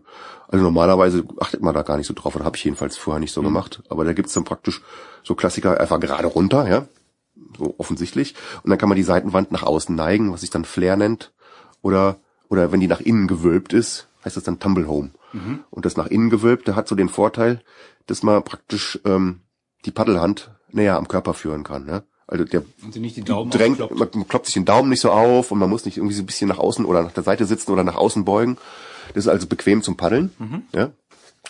Hat aber dann Nachteil, ähm, dass wenn Wellen von der Seite dagegen schlagen, dass die halt leichter ins Boot reinschwappen und auch äh, wenn man das Boot belädt, ähm, dass halt äh, der Auftrieb dann irgendwann mal geringer wird, wenn, man da genug reinpackt, weil die Bordwand nach innen geht und nicht nicht weiterhin äh, Wasser verdrängt. Ja, ja es, äh, macht's flupp. Flupp weg, ja. und der Kahn ist weg. Und der, der, das Gegenteil davon ist halt äh, Flair, dann neigen die sich die Bordwände so nach außen. Mhm. Ist halt dann gut äh, gegen, gegen ankommende Wellen, die werden reflektiert, die werden auch so ein bisschen unterm Boot durchgedrückt. Mhm. Ja. Das Boot wird unempfindlicher gegen Wellen. Okay. Und ist denn aber auch instabiler oder was? Ein bisschen kippliger? Oder nee, macht das da keinen nee, das macht, glaube ich, da nicht so viel aus. Ähm, was diese Kippeligkeit ausmacht, ist eher so die, ähm, die Spantenform von dem Boden. Ne? Ist der gerade oder ist der rund oder hat der einen V-Spann oder sowas? Okay. Das macht die Kippeligkeit mhm. aus. Also so rund ist super kippelig ja? und mhm. Plattboden wie beim Spielboot, kennst du schon sagen, also Plattboden ist dann irgendwie äh, super definiert, hohe Anfangsstabilität, aber wenn du das mal aufkantest, gibt's dann irgendwo einen Punkt, wo das dann ziemlich ziemlich schnell ja. umgeht. Ne? Ja geringere Endstabilität. Das sind auch so Parameter, die die Leute sich dann so angucken. Aber ich glaube, da kann man echt, und, und das gibt's dann noch in einem Boot, halt vorne viel Flair, in der Mitte dann nach innen gebeugt und hinten wieder ein bisschen was und dann die Höhe der Bordwände vorne, hinten in der Mitte unterschiedlich, ja, und dann Kielsprung vorne ein bisschen, hinten viel oder weiß weiß ich wie. Da gibt's Millionen Parameter, wo die Bootsdesigner sich da austoben. Und so schön die das in allen Prospekten beschreiben, ich versuche mir das immer da vorzustellen, aber ich glaube, das Einzige, was hilft, ist reinsetzen, ausprobieren. Ne, fahren, weil genau. fahren. Und deswegen bin ich auch so sickig gewesen, dass auf der Bootsmesse wieder nichts war, wo man was mhm. ausprobieren konnte. Ne? Ja. ja, du kannst ja, glaube ich, auch, äh, also man muss sich wahrscheinlich die Events, die Test-Events wirklich auch dann äh, dediziert nach der nach der Zielgruppe aussuchen halt, ne? Weil ich glaube ne, auch nicht, dass es gibt ja von Globetrotter auch diese Globeboats. Ja? ja. Die machen sie ja auch hier in Köln äh, an einem See dabei bei Brühl, glaube ich, und in Hamburg gibt's die Globeboot und ich meine in Berlin auch. Oder hast du mehr so eine Gummiboote oder was? Ja? ja du hast einmal quer durch den Gemüsegarten. Ich meine Globetrotter hat ja auch ein breites äh, breites Sortiment an Booten im Angebot, mhm. äh, halt viele viele Luftboote, viele ähm, ja so so Angelkähne ähm, und ähnliches. Das sind halt nicht die Boote, die sich unser einer unbedingt so in die Garage stellen würde. Ja. Deswegen sind die äh, Events von Global ist ein riesen Happening, hat Spaß gemacht. Wir waren auch mal da, du kannst ein bisschen rumprobieren. Wir hatten damals ja auch dieses äh, Stand-Up-Paddling ausprobiert, diese Subs. Ähm, die Kinder konnten ein bisschen rumfahren. Mhm. Ähm, aber du hast halt verschiedene Boote. Also wenn du, wenn du völlig un äh, erfahren bist auf dem Bereich und einfach nicht weißt, ob du dir jetzt ein Faltboot, ein Schlauchboot, äh, ein Gummiboot, äh, einen, einen Schlauchkanadier oder vielleicht doch ein Ruderboot kaufen sollst, dann sind diese Globeboot-Events total klasse. Weil, weil das, das Spektrum halt riesig, gell? Es aber geht nicht in Tiefe, dass du von einem Typ dann super viele hast, aber du hast ein breites Spektrum von ganz verschiedenen Spektrum Sachen. Von jedem Boot hast du ein, zwei okay. Modelle da ähm, und dann kannst du halt gucken, was für dich jetzt am mhm. geeignetsten mhm. ist. Aber du kannst halt nicht sagen, ich hätte, äh, ne, ich hätte jetzt gerne mal die zehn Kanadier da ausprobiert, weil die gibt's Alright. einfach nicht. Ja. Da muss wahrscheinlich wirklich da, wo wollt's jetzt hin? Auf dieses, äh, an die äh, der Drom. An der Drom. Äh, Kanu, ich, im Kanu-Festival an der Drom ist das, das äh, Ostern. Und äh, das war eher so ein, jetzt nicht unbedingt, da sind auch Hersteller da, die die Boote zum Testen ähm, geben, aber das ist eher so ein Happening, da treffen sich halt die Open Boat Fahrer. Ja. Das hat sich, seit drei Jahren gibt's das, hat mhm. sich äh, super schnell etabliert. Ich glaube, äh, letztes Jahr waren 500, 600 Leute da gewesen in der Größenordnung. Also relativ viele Leute aus der Szene und das ist, glaube ich, super nette Atmosphäre, weil die das so ein bisschen mit der französischen Lebenskultur da irgendwie verbinden. Mhm. Du kaufst dann diese, dieses Ticket dafür und kriegst dann irgendwie ein T-Shirt, Tasse, Shuttle Service zu den, äh, zu den Paddelstrecken. Du kriegst Essen dabei, Begrüßungstrunk mit dem lokalen, mit dem lokalen Sekt, den sie da bauen und Bands natürlich dabei, ähm, jede Menge kurze Workshops und Tutorials zu verschiedensten Themen, auch so Outdoor-Themen wie so Feuer machen und äh, Das heißt, du musst dich anmelden. du musst dich anmelden, ja, Ah, okay. ja, ja, musst dich anmelden. Mach, Was kostet ein. Ticket? 60 Euro, 60 Euro pro Nase. ja. Okay. Aber es äh, Wann war das jetzt irgendwie im Frühjahr oder so? jetzt, jetzt Ostern. Jetzt Ostern, dieses Jahr Ostern. okay. Ja. Wann ist Ostern? Äh, Lass mich gucken. keine Ahnung. Anfang April irgendwie. Ne? Der Schluss liegt nah. Anfang April. April, April. Ist ja meistens in der Nähe vom Geburtstag. Ah. Ja, wir schreiben es rein. Hier, Wir können es ja in die Show schreiben. genau. 30. Ähm, März bis 1. April. Ja, 1. April. Gut. Fährst du Kein hin? Wie Scherz. war das? Ist, äh, Gab wahrscheinlich ein nicht. Indifferent. Nee, ich, ich, ich, wür- ich habe mir so lange vorgenommen, mit äh, hinzugehen, aber meine Frau kommt ins Krankenhaus vorher. Das wird nicht klappen, glaube ich. Leider, leider, leider. Tja, Ja, gibt noch andere Festivals. Da ist noch das Kanufest an der Naab. Drei Wochen später.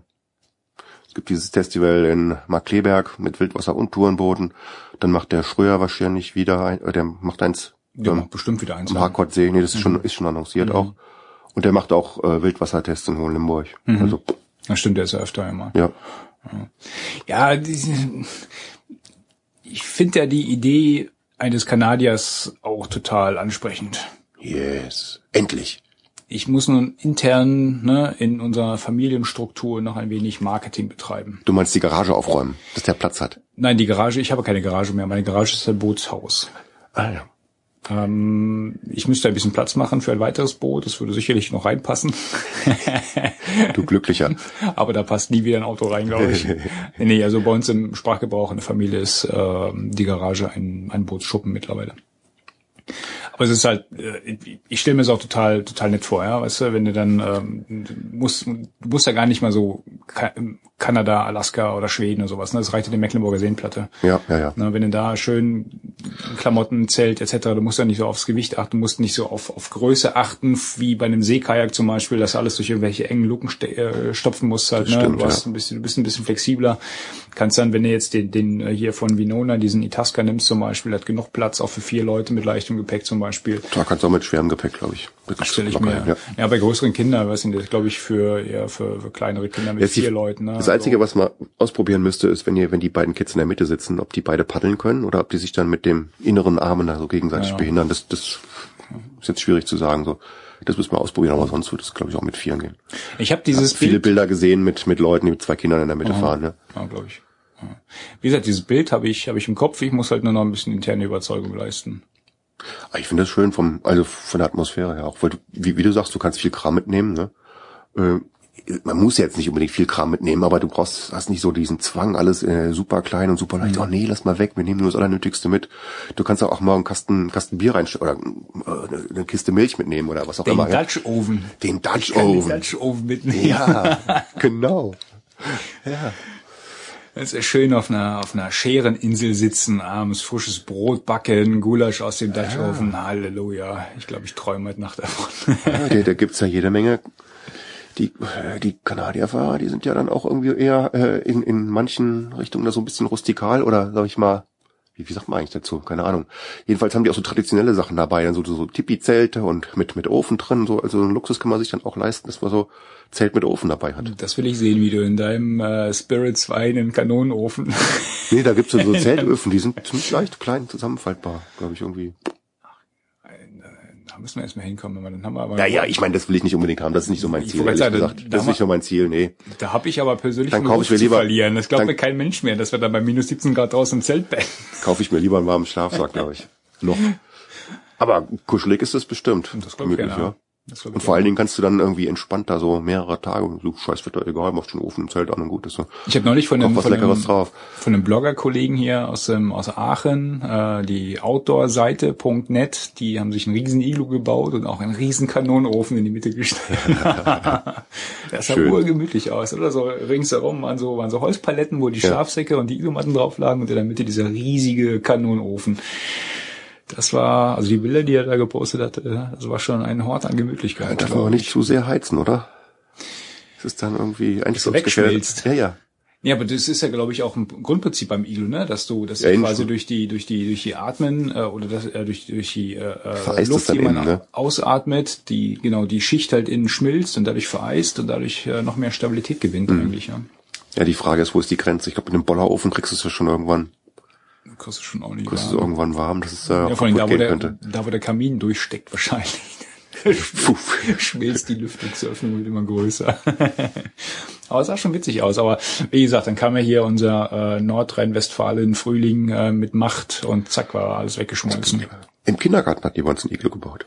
Oh, die fangen ja früh an. Ja, ich habe auch gedacht. Das müsste, das, ich weiß nicht, wer es gebaut hat, aber ich vermute, dass es ein, ein äh, Elternpaar kommt aus Finnland. Du hast jetzt aber keine Vorurteile, oder? wer, wer hat hier von uns in der Gegend schon mal ein Iglu gebaut? Jetzt mal ohne Quatsch. Oder? Oh, ein Iglu müssen die Finnen gewesen sein. Ist doch naheliegend. Den würde ich jetzt am ehesten zutrauen, ist ja nichts Schlechtes. Nein, doch, nee, der, der Schluss liegt nahe. Ich würde es ja wirklich gerne mal machen. Ich würde es echt gerne mal machen, ne? Äh, irgendwo schönes Iglu bauen oder sowas. Äh, und jetzt vielleicht nicht unbedingt eins von diesen Iglu-Dörfern wurde für viel Geld. Hast du es mal gesehen? Die, diese, diese Eishotels in Schweden, ja, ja, ja. die sie jedes Jahr wieder bauen. Äh, ist ja Höllenarbeit eigentlich, oder? Boah. Ja, ist schon Höllenarbeit, das lassen die aber auch fürstlich bezahlen. Ich hätte mal einfach aus Neugier mal geguckt, was so eine Nacht kostet, ja, und das ist aber sehr hochpreisig. Also das zahlst du für ein gutes Hotel woanders. Und, und dafür sich dann den Popo abfrieren, wenn man sich daneben setzt? Ich glaube, warm, warm ist es ja, glaube ich. Naja, aber was heißt warm? Also kommst du aus der Dusche und setzt warm. dich dann irgendwo hin, zack, nicht auf das Fell, sondern direkt auf den Tisch, festgefroren. Pech gehabt. Vor allem, wenn du. Das wollen wir jetzt gar nicht erörtern, ja. ja genau, aus, ja. aus der Dusche, die ich auf den Tisch setze und hast du direkt so die Formen dann deines Pöppes in der Tischplatte. Ah, diese Bilder, ich glaube, wir sollten. Oder die Form des Tisches am Pöppes. Ah, wir sollten aufhören. Aua. Apropos, das bringt mich zum nächsten Thema. Hau rein. Kälte. Eis. Genau, das passende Geräusch. Ich war am Wochenende auch fleißig. Öfter mal was Neues ausprobiert. Erzähl, was Eis, hast du gemacht? Eisklettern. Eis, Eis, Baby. Boah, cool. Eisklettern. Bei Facebook habe ich geschrieben, warum nur habe ich damit nicht schon viel früher angefangen? Macht das süchtig? Oder was willst du damit sagen? Ah, ist, das könnte es durchaus. Nee, es macht echt Spaß. Also wir haben ähm, einen Eiskletterkurs äh, gebucht. Äh, eigentlich, also die Idee äh, war, dass wir da mit mehreren Leuten hingehen. Ähm, jeder hatte so diverse Vorstellungen im Kopf äh, von Touren, die er mal machen möchte und äh, wo halt so ein Eiskletterkurs eine gute Vorbereitung wäre. Wir waren ursprünglich vier Leute hatten einen Kurs gebucht bei einem Bergführer äh, aus Deutschland. Ähm, der Andreas Wölki, muss ich hier mal erwähnen. Äh, ein bisschen, ne, der, der Kollege hat das echt, echt gut gemacht. Ähm, ruhig und besonnen. Ähm, den Andreas kann man erreichen unter www.via-alpin.de. Bietet halt so verschiedene Kurse. Also ein Bergführer, also ja. was Bergführer so anbieten, ne? Schneeschuhe. Also macht er nicht speziell Eisklettern, insgesamt Bergführer. Eisklettern ist eine seiner, Gipfelbesteigungen, geführte. Ja, genau. Er macht also ähm, Alpintouren, äh, also sein sein Lieblingsthema oder seine Lieblingsbeschäftigung also Freeriden. Das ist so. Er hat echt ähm, schwer gekämpft am Wochenende mit sich, oder? Also, oh, der ist an jedem an jedem Hang ist er vorbeigefahren. Oh, da oben jetzt fahren und dann musste er mit uns Schluffis da in so eine dunkle Schlucht, wo die Sonne nicht reinkam. Ah, ja.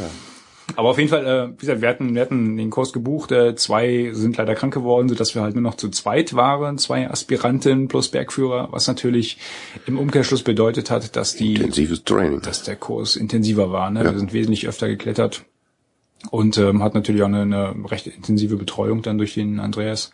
Ähm, es war ein bisschen Flexibilität ist von uns gefordert worden am Wochenende. Ähm, der Kurs ist kurzfristig aus dem Allgäu ins Pitztal verlegt worden. Das hat wie Hölle geschneit am Wochenende im Allgäu. Da kam irgendwie innerhalb von zwei, drei Tagen über Stimmt. fast einen Meter ja. Neuschnee zusammen. Da war nichts mit Eisklettern, dann ist alles irgendwie zugeschüttet oder? Naja, nee, du hättest, war der nee, nee, du hättest schon klettern können, aber die, die Eisfälle im, im ähm, Allgäu sind wohl relativ weit hoch. Das heißt, du hast lange Zustiege. Die Zufahrt, die wäre dann nicht möglich ähm, gewesen oder schwierig. Ja, ja der, der Zustieg eigentlich. Ja. Und äh, die Lawinengefahr oder die Lawinenstufe, Lawinenwarnstufe war bei vier. Das ist äh, bei maximal fünf. Ne? Äh, hat er echt Bedenken gehabt, irgendwo mhm. weit ähm, reinzugehen äh, und hat dann halt angerufen und gesagt, kommt Leute, das ist mir zu gefährlich und äh, lass uns mal lieber ins Spitztal fahren. Das ist erstaunlich. Du fährst halt ein bisschen, äh, das ist knapp 100 Kilometer weiter und da war halt wesentlich weniger Schnee. Ganz andere ähm, ja. Und im Pitztal gibt es so viele schöne Wasserfälle, die wir da gesehen haben. Ja, und dann kurze Einführung halt ne, mit zack, Geräten und so Kram alles und das macht echt richtig viel Laune. Das macht richtig viel Laune. Vor allem, wenn du siehst, dieses Eis halt, das ist so unterschiedlich. Du, du lernst ein bisschen das Eis zu lesen halt, ne? Ja. Ist es so kaltes, sprödes Eis oder ist es so feuchtes Eis, was natürlich ein bisschen weicher ist, wo du viel besser mit den Geräten reinkommst. Dann haben wir teilweise Spielchen gemacht, ähm, ja, einfach um zu gucken, dass die, dass die äh, Steigeisen, die man hat, ähm, dass sie dann doch ausreichend, ähm, ja, ciao Sandmann, danke fürs Zuhören. Ähm, ich, ich lasse mich wieder ablenken vom Chat, ähm, dass die Steigeisen halt ähm, aus, ausreichend Halt bieten auch, ne? Weil ja. du, du haust dich ja letzten Endes vorne mit den Frontalzacken eigentlich in, ins Eis ja, rein, ja, versuchst natürlich auch so kleine Stufen auszu, äh, ähm, auszunutzen, aber meistens nutzt du dann doch die Frontalzacken. Und wenn du richtige Steigeisen, äh, wenn du richtige Steigeisen fürs Eisklettern hast, dann sind die beiden Frontalzacken noch mal ein bisschen, ein bisschen stärker ausgeprägt okay. und dann könntest du rein theoretisch dich nur mit diesen beiden Zacken irgendwo im Eis verhaken. Ja. Und um das auszuprobieren, sagt er, ist das Beste, wenn man einfach hochläuft und einfach die Eisgeräte, also sprich die beiden Eisäxte weglässt, ja, und sich dann klassisch wie beim Klettern mit den Händen irgendwo festhält, was natürlich bei Eis nicht ganz so einfach ist. Ja. Und auto automatisch verlässt du dich halt mehr auf deine auf deine Steigeisen. Ja. Ne? Die Übung haben wir halt ein paar Mal gemacht und äh, du merkst halt wirklich, wie du. Ne, äh, ja, das war sowieso eine Frage, die ich da eigentlich hatte. Weil, ja, gut. Ich stelle mir, was ist der Unterschied zum normalen Klettern? Ne? Du hast halt das Eis und das ist halt glatt, kannst du eigentlich nicht anfassen. Aber mit den mit den Steigeisen kannst du doch egal wo dir einen Tritt machen, oder? Gibt's da irgendwie Beschränkungen? Du kannst da, wo du willst, kannst du das Ding in, in die Wand rammen und dann stehst du da. Du nee. hast also quasi beliebig viele Tritte. Nicht, nicht unbedingt. Du merkst schon, dass es, wenn das, wenn das so richtig, richtig kaltes, sprödes ähm, Eis ist, ja, wenn das so bläuliche Farbe ja. hat und äh, glatt runterläuft, dann hast geht du das einfach nicht, dann kriegst du nicht reingetreten, ist zu hart. So gut wie keine Chance. Ne? Da musst du schon extrem arbeiten, dass du da. Ähm, Aber wie machst du das dann? Ich meine, das ist ja dann nicht nur mal irgendwie so 50 Zentimeter so kalt, sondern irgendwie dann Nee, das kannst Alles du auch. kalt. Nee, das kannst du auch. Nee, ja, nee, ähm, du, du hast schon äh, unterschiedliche Strukturen auch. Wir hatten bei dem Wasserfall, das war halt so eine Wand, die ja. war ein bisschen breiter und da hattest du halt verschiedene Abschnitte. Einige waren, waren richtig kalt auch, äh, wo du gesehen hast, dass die, ähm, dass es okay. Eis halt richtig blau und kalt war. Ja. Und andere, da lief wahrscheinlich im Hintergrund noch irgendwie Wasser runter und das war halt feuchter. Das erkennst du ein bisschen an der Farbe, ja. Je, mhm. je dunkler, das sieht so ein bisschen aus, als hätte er noch raufgeschifft von oben, ja. Je, je gelber das Eis äh, letzten Endes, umso, umso feuchter ist es, ja. So, so kann man das auf den ersten mhm. Blick auch sehen. Ähm, aber ich vergleiche das ein bisschen wie beim Klettern halt, ne? Wenn du ähm, je, je kleiner die Tritte und die und die Schuppen sind, an, auf, auf, auf die du rauftrittst, äh, so ist es halt beim Eisklettern auch, dass du ähm, halt relativ wenig wenig Halt dann hast. Dann du nutzt du also schon irgendwie so eine, sag ich mal, so Huckel und Form im äh, Eis aus. Du trittst jetzt nicht einfach nur blind die Zacken mit Gewalt ins Eis rein, sondern nutzt schon irgendwelche Wülste oder was sich da immer gebildet hat das, durch das. Das kannst du natürlich machen. Ähm, du, du kannst natürlich im Stil von einem von einem Bulldozer da hochgehen halt, ne, über wie wild reinhacken, ne, da machst du dich ja total K.O., ja, dann bist du wie so ein, wie so ein, weiß ich nicht, mhm. wie, wie, wie so ein Berserker, schlägst du da aufs Eis ein, bis du da die, die Eisgeräte versenkt hast, das gleiche machst du halt mit den Steigeisen nochmal. Das sieht aber blöd aus und spritzt da, weißt du, ein bisschen wie so ein Barkeeper, spritzt das Crushed Eis nach hinten, äh, unten die Sicherer müssen ständig, ständig äh, okay. sich in Acht nehmen. Ähm, also man haut dann in irgendwelche vorhandenen Ritzen und Schlitze im Eis, in und irgendwelche Lücken. Und das ist viel eleganter halt, ne, wenn er sagt, also das Du haust es gar nicht rein, sondern du legst es dann da rein ja, sozusagen. Ja, das kannst du machen, wenn du wenn du wenn du solche ähm, solche Stellen findest, wo du die, Eisgeräte einfach so reinlegen kannst oder die die Frontalzacken einfach so raufstellen kannst, ja. dann kannst du da wie beim Klettern hochgehen, okay. ohne dass es so dieses archaische auf das Eis einschlagen. Oh, okay, äh, okay. Feeling ja, das hat, wusste ne? ich gar nicht so. Und dann dann gehst du da ganz normal hoch wie beim Klettern halt, machst wenig Geräusche, verursachst wenig Eisflug äh, mhm. und also da kannst du kannst du schon ein bisschen gucken natürlich dann interessanter. Ja. Ich hätte gedacht, das wird hauptsächlich einfach so blind. Ich habe mir dann habe ich auch mal gewundert, wie ist es, wenn er jetzt so eine Kletterschule, so einen Eisfall beackert, ist das Ding nicht dann noch so einen halben Nachmittag irgendwie total mürbe und zerhackt und dann kann da überhaupt noch einer hochgehen? Ja, die sind da meist ein bisschen dicker auch. Ich meine, du siehst nach so einem Tag, siehst du halt, wo die anderen ihre Eisgeräte gesetzt haben ja. halt, ne? Das sind dann so aufgeschlagene weiße, weiße Stellen, aber meistens frieren die noch über, über Nacht wieder zu halt, ne? Wenn es dann, also wir hatten jetzt in Pitztal am Sonntag hatten wir irgendwie minus 24 Grad oder so, das war schon richtig knackig kalt. Würdige Temperatur für eine Eifelsteigwanderung. Ja, das wäre mal eine Maßnahme, oder? Ja getoppt. Aber anyway, ich, hab, ich schweife wieder ab. Entschuldigung. Ich hätte, ich hätte ja das Bild bei Twitter gepostet. Automatisch kam, man hat ja einen Ruf zu verlieren. Ne? Automatisch kam eine Anfrage und im Zelt unterwegs. Ja. musste ich ja darauf, musste ich ja darauf antworten. Nein, diesmal nicht. Ich bin mit Zivilisten unterwegs. Aber das wäre mal eine Maßnahme. Ne? Nächstes Jahr Eisklettern und da direkt vor Ort zelten. Dann sind wir die ersten an der Wand. und die letzten. Nee, aber es ist echt, echt schöner Sport. Also mir hat das wirklich, wirklich sehr viel Spaß gemacht. Und äh, ich durfte also ein bisschen, ein bisschen rumspielen halt, ne, so mit Vorstieg und die Eisschrauben setzen und so ein Kram alles. Also äh, wenn man da so ein bisschen, ähm, wenn man da so ein bisschen Übung drin bekommt und auch diese, diesen, diesen Sicherungstechniken Vertrauen schenkt, ja, hast halt dann, dann, dann deine Eisschraube 19 Zentimeter lang, die du da ins Eis reintreibst und dann ne, das Seil da reinhängst. Mhm die, die muss halt halten, ne? Äh, wenn du im Vorstieg da reinfällst. Aber die hatten für den Kurs wahrscheinlich irgendwie Top-Rope gesichert, irgendwie oben mit, mit nicht Eisschrauben oder richtig Bohrhaken. Naja, die hatten oben, war eine Umlenkung, mhm. ähm, aber der ähm, einer muss ja im Vorstieg vor. Das ja, aber oben war, war oben ein richtiger Bohrhaken oder war das auch? Oben äh, ein Bohrhaken. Ja, okay. Oben ein Bohrhaken, ja. ja. Für, für, für einen Kurs finde ich das vernünftig.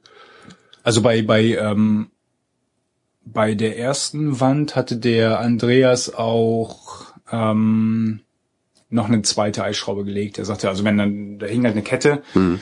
ähm, und dann hat er gesagt, komm, zur Sicherheit, friss, dazu, ja. friss kein Brot, hat eine Eisschraube reingedreht oder sowas. Ne? Bei den anderen sahen die Ketten ein bisschen, ein bisschen neuer aus, äh, die waren jetzt nicht so, nicht so angerostet. Und äh, da hat nach wurde nichts gelegt. Da wurde es dann auch ein bisschen voller. Also die haben dann die, ähm, da waren noch andere Kurse und äh, glaube ich so Einzel- äh, ja. oder Zweierteams. Ähm, und dann haben wir dann überall eine Top Rope reingehangen und dann ein bisschen durchgetauscht durch die äh, Seil und sowas alles. Und dann zum Schluss durfte ich halt nochmal probieren, das mit dem, ne, einmal, also ich war zwar Top Rope gesichert, ähm, habe dann quasi die, die Zwischensicherung gelegt und danach mhm. halt einmal im Vorstieg mit Seil einklippen, äh, aber da hing halt die Sicherung schon. Aber es ist schon witzig halt, ne, mit den Dingern, die drehst halt drei, die haben halt überall eine kleine Kurbel dran, ne, du musst halt gucken, dass du eine Stelle findest, wo die, wo die Eisschraube gut passt. Ähm, und du musst halt reindrehen, bis die, bis die wirklich plan anlegt halt, ne. Und das kann man sehen, dass da nicht irgendwie nach drei Zentimetern irgendwie Fels kommt. Ja, das sollte man sehen, weil dann werden die relativ, äh, äh, also die werden ähm, un, unscharf vorne. Die haben so, so Zacken ja, ja. dran, die kannst richtig die kaputt machen, die Dinger dann. Ja, das ist blöd. Jetzt fängt der auch an, ja, gibt's doch gar nicht. Hey, ich bin der Booster. Das sollte man, das sollte man eigentlich sehen, aber normalerweise ist, ist er relativ dick und äh, dann kannst du die halt bis, bis zum Anschlag reindrehen. Und was wir auch probiert haben, ist die, ähm, wie hieß ja doch gleich, die Abalakov-Sanduhr. Hast du davon schon mal was gehört? Ich habe es mal gehört, aber jetzt erzähl mir noch mal, wie das geht. Du kannst, äh, wenn du, ähm, sagen wir mal, du bist an einer Situation in der, in der Eiswand, wo du dich ähm, abseilen willst, also aus der Wand wieder raus willst äh, und hast halt keinen keinen Bohrhaken oder sowas, ne, wie jetzt in diesen Eisklettergärten da ist. Ähm, dann musst du ja irgendwo eine, einen Punkt haben, wo du das Seil halt durchziehst und dich daran dann abseilst. Und du willst ja so eine Eisschraube kostet mal eben Fuffi, ne? circa 50 Euro. Ja, die willst du nicht so einfach oben an der Wand mhm. hängen lassen. Ja, wenn du die Eisschraube, zack, noch eine, eine, einen Karabiner rein, dann bist du da mal eben so gute 60 Euro los, die du mal in, in der Wand hängen lässt. Und ähm, dann machst du diesen Tunnel ins Eis, so von zwei Seiten ja, reingebohrt. Genau, da hat, sich, da hat sich der, der Russe Abalakov gedacht, no way, mit mir nicht. Ja? Äh, Nietzsche Und ähm, hat dann quasi, wie, wie, wie du gerade gesagt hast, mit Eisschrauben werden dann so zwei, zwei äh, äh, Tunnel oder zwei Löcher in, ins Eis gebohrt, die sich halt hinten irgendwo treffen. Das ist so, so eine dreieckige, ja. ähm, ähm, also ein dreieckiges die Schrauben sind 19 Zentimeter lang und dann hast du relativ dickes Eis. Ja. Du, du baust ja. quasi deine eigene Eissanduhr. Ne? Ja. Ähm, das haben wir dann aus. Musst du eigentlich erklären, was eine Sanduhr ist? Das wissen wahrscheinlich auch nicht alle, oder? Ach so, Sanduhr. Ähm, ja, du hast halt eine natürliche Form, die aussieht wie eine Sanduhr, wo ähm, letztendlich sieht's aus wie ein ja, so eine natürliche eine, Säule im Fels, würde ich einfach sagen, oder? Säule, ja, genau. Wie so eine Säule im Fels, wo man Seil hinterherlegen kann. Wie Säule jetzt gar nicht ein, ja. ja. Also, genau. So, so, so. Irgendwie kann ich jetzt vom Klettern her, ja. wenn man sich so ein Ding baut, quasi einfach nur so ein ja, eine Schlinge drumrum. Dass man eine Schlinge durchs Eis legen kann. Genau, Macht man durch, genau. durch Reinbohren von zwei Eisschrauben in irgendeinem bestimmten Winkel, dass die sich irgendwo hinten, die müssen sich genau treffen, das ist der Trick, glaube ich, oder? Die müssen nicht genau treffen. Ja, Wenn die sich nicht treffen, dann kannst du noch ein paar Mal bohren. Aber das sieht man, also ich hätte mir das auch relativ schwer vorgestellt. Ne? Als ich so ein Buch gelesen habe, dachte ich auch, wie viel, wie viel äh, Versuche brauchst du denn da halt? Ne? Und ich hatte den, den Andreas auch gefragt, wie viel denn da schief gehen. Sagte, ja, ab und zu geht man da schief, aber die, also meistens, ne, 90 Prozent der Fälle schafft man das schon. Okay. Und dann haben wir es ausprobiert und du kannst, in etwa kannst du ja sehen, welche Richtung du bohrst, ne? Und dann musst du auf der anderen Seite halt die Schraube dann wieder ansetzen und dann gucken, dass du äh, halt in den Kanal triffst. Musst du so eine Mörder-LED da reinschieben, dass der eine Kanal schon dann richtig beleuchtet ist von innen. Oh, dahin muss ich jetzt, da wo das Licht leuchtet. Ja, das ist relativ einfach. Also ähm, und dann schiebst du dann halt deine deine deine Rebschnur durch, also eine dünne Schnur. Ähm, wenn die nicht von alleine um, ich meine, du hast ja dann eine äh, relativ, ne, also fast spitze 90 Ecke Grad Winkel, drin, ja. spitze Ecke. Mhm. Da läuft die Rebschnur nicht nicht von alleine durch. Halt, ne? Du kannst es, wenn die ein bisschen ein bisschen steifer sind, dann Draht. kannst du sie ein bisschen durchdrehen. Aber es gibt halt auch äh, ja so, so kleine Haken halt. Ne, habe ich gerade gesehen im Shop heute von von Petzel, glaube ich sogar. So ein kleines Ding hat ein klein, klein, kleines Häkchen dran, kostet einen Zehner oder sowas und dann kannst du die halt rausfrickeln. Und dann machst du einen Knoten ran und schon hast du eine Schlinge. Die Dinger sind echt belastbar, diese, äh, ähm, die, die, die, wie sagt man, diese Sanduhren oder Lässt Eisuhren in dem Sinn. Lässt dir nur eine kurze Rebschnur oben dann quasi. Und ein Der Karabiner. lässt, lässt eine Rebschnur, äh, noch nicht mal zum Abseilen, reicht die, reicht, die, stimmt. reicht die Schnur auch und dann hast du da für drei Euro vielleicht äh, anstelle von 50, 60 Euro Equipment rumgelassen. Ne? Stimmt. Und die Dinge halten wirklich. Also wir hatten uns dann Und ist auch reingehangen. und umweltfreundlicher. Ne? Nicht ganz so viel Schrott in der Wand. Ja. Ist ja dann überall die bunten, die bunten Strippen da rumhängen. Nee, also ähm, echt ein, echt ein schöner Sport. Würde ich gerne nochmal machen und äh, hat jetzt auch, ne, für mich als Gear Junkie Folgekosten. Oh, scheiße. Viele Folgekosten. Viele Folgekosten. Guter Sport, viele Folgekosten. Wieso fährst du eigentlich nicht irgendwie so Motorjacht, so Hochgeschwindigkeitsdinger? Viele Folgekosten, sag ich dir. Nein, es macht Krach, stinkt. Ja, eben. Macht Krach, stinkt, man braucht einen Helm. Viele Folgekosten. Das mit dem Helm hätte ich nicht sagen sollen. Das ist doch mein, mein Thema. Man braucht einen Helm. Deswegen erwähne ich das. Das hast du mich auf, auf Ideen gebracht. René, ich habe Hunger. Da steht jetzt nicht eine Stunde zwanzig. Doch, da steht eine Stunde zwanzig, deswegen habe ich auch Hunger. Oh, ja. Ist das nicht eine geniale Überleitung? Ich dachte, du bist nach Hause. Hunger, Experiment. Ich habe Hunger. Wir hatten es beim letzten Mal angekündigt. Heute ziehen wir es durch. Ja. Wir hatten ja auf dem Eifelsteig schon äh, Expeditionsnahrung dabei. Und wir hatten, hatten wir es beim letzten Mal angesprochen? Ich glaube schon. Hatten ne? wir. Und wir hatten gekniffen.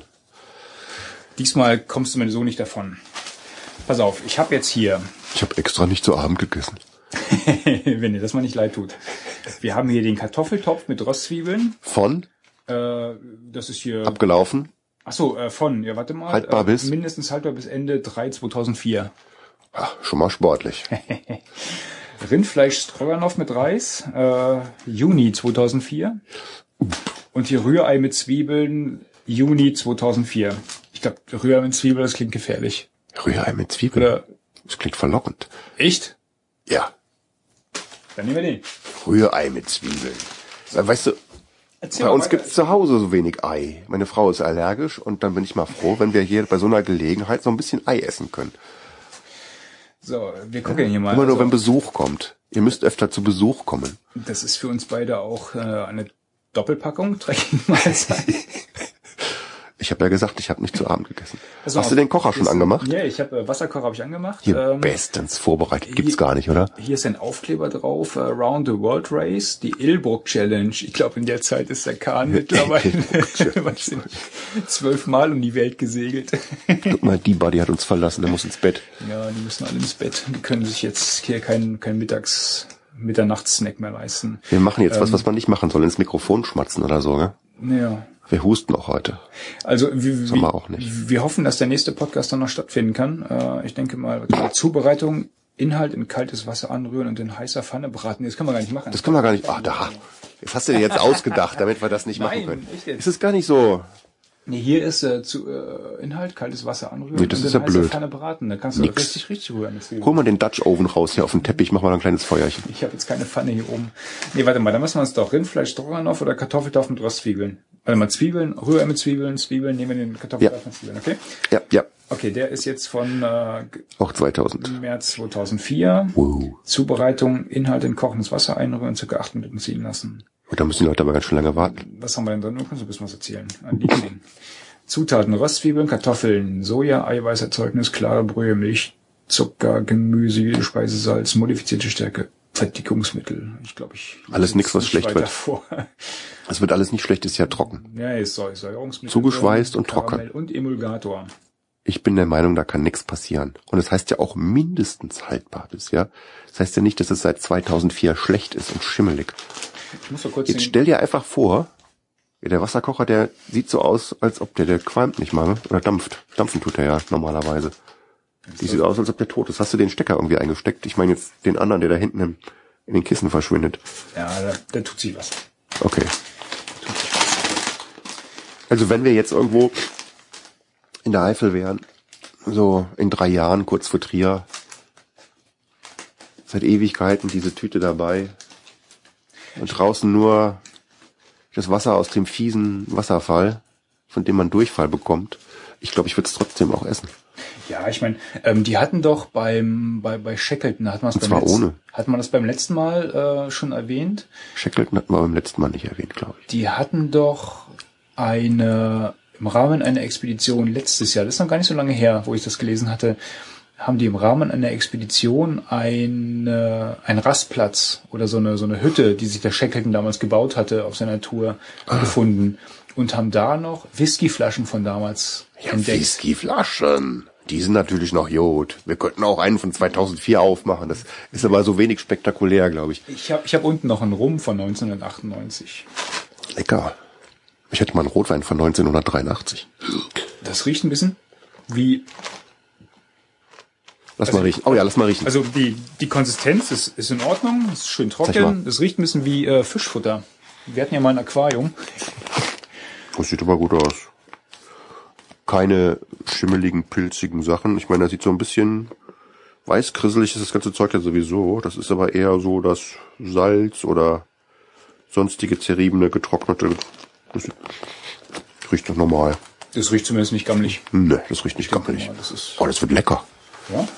Oh, Wahrscheinlich hätte man sowas irgendwie äh, in diverse Raumfähren packen sollen. Hast du die dir hier in Richtung äh, nächste Galaxie geschickt hast? genau. Da hält es sich wahrscheinlich sogar noch länger. Da sind ja auch kaum Keime, oder? Ist da Keime im Weltraum? Nee? Ja, natürlich. ist ja nix, gell? So Und schön kühl. Hört man jetzt das Rauschen von dem Wasserkocher? Ja, ein bisschen. So ein bisschen rauscht der Ein bisschen. Na, kommt gleich. Lecker. Ja, ich meine, die so die Expeditionsnahrung, äh, ich, ich habe den äh, die Erfahrung gemacht, dass am besten schmecken die mit Nudeln und irgendwie Fleisch. Das ist ja auch lecker. Also Ja. hast du da ein bisschen Kalorien dann abends, Ja. die du zu, dir- zu dir nehmen kannst und das Zeug. Ich meine, Nudeln, gut, wenn die jetzt nicht ganz durch sind oder sowas, dann kannst du die trotzdem einigermaßen gut Macht es halt ein bisschen, ne? Also wenn, wenn ich sowas kaufe, dann gucke ich meistens nach Nudeln und Fleisch gut. Nudeln und Fleisch sind. Ja, und da gibt's ja verschiedene Sorten. Irgendwelches, äh, was Dabei noch eine Anekdote zum Trockenfutter. Der Christian hatte sich vergriffen bei seinem Trockenfutter, weil er so wenig Zeit hatte, richtig?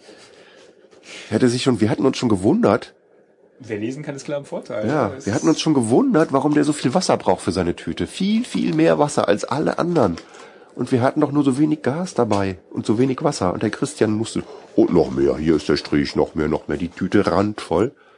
Der hatte sich nämlich eine Suppe gegriffen. auch nicht schlecht. Aber satt geworden ist er auch, ne? Ja, ich denke schon. So, jetzt haben wir hier mal ein bisschen Wasser reingekippt. Jetzt müssten wir ja eigentlich die Kamera da hinhalten, ne? Mikrofon hinhalten bringt irgendwie nichts.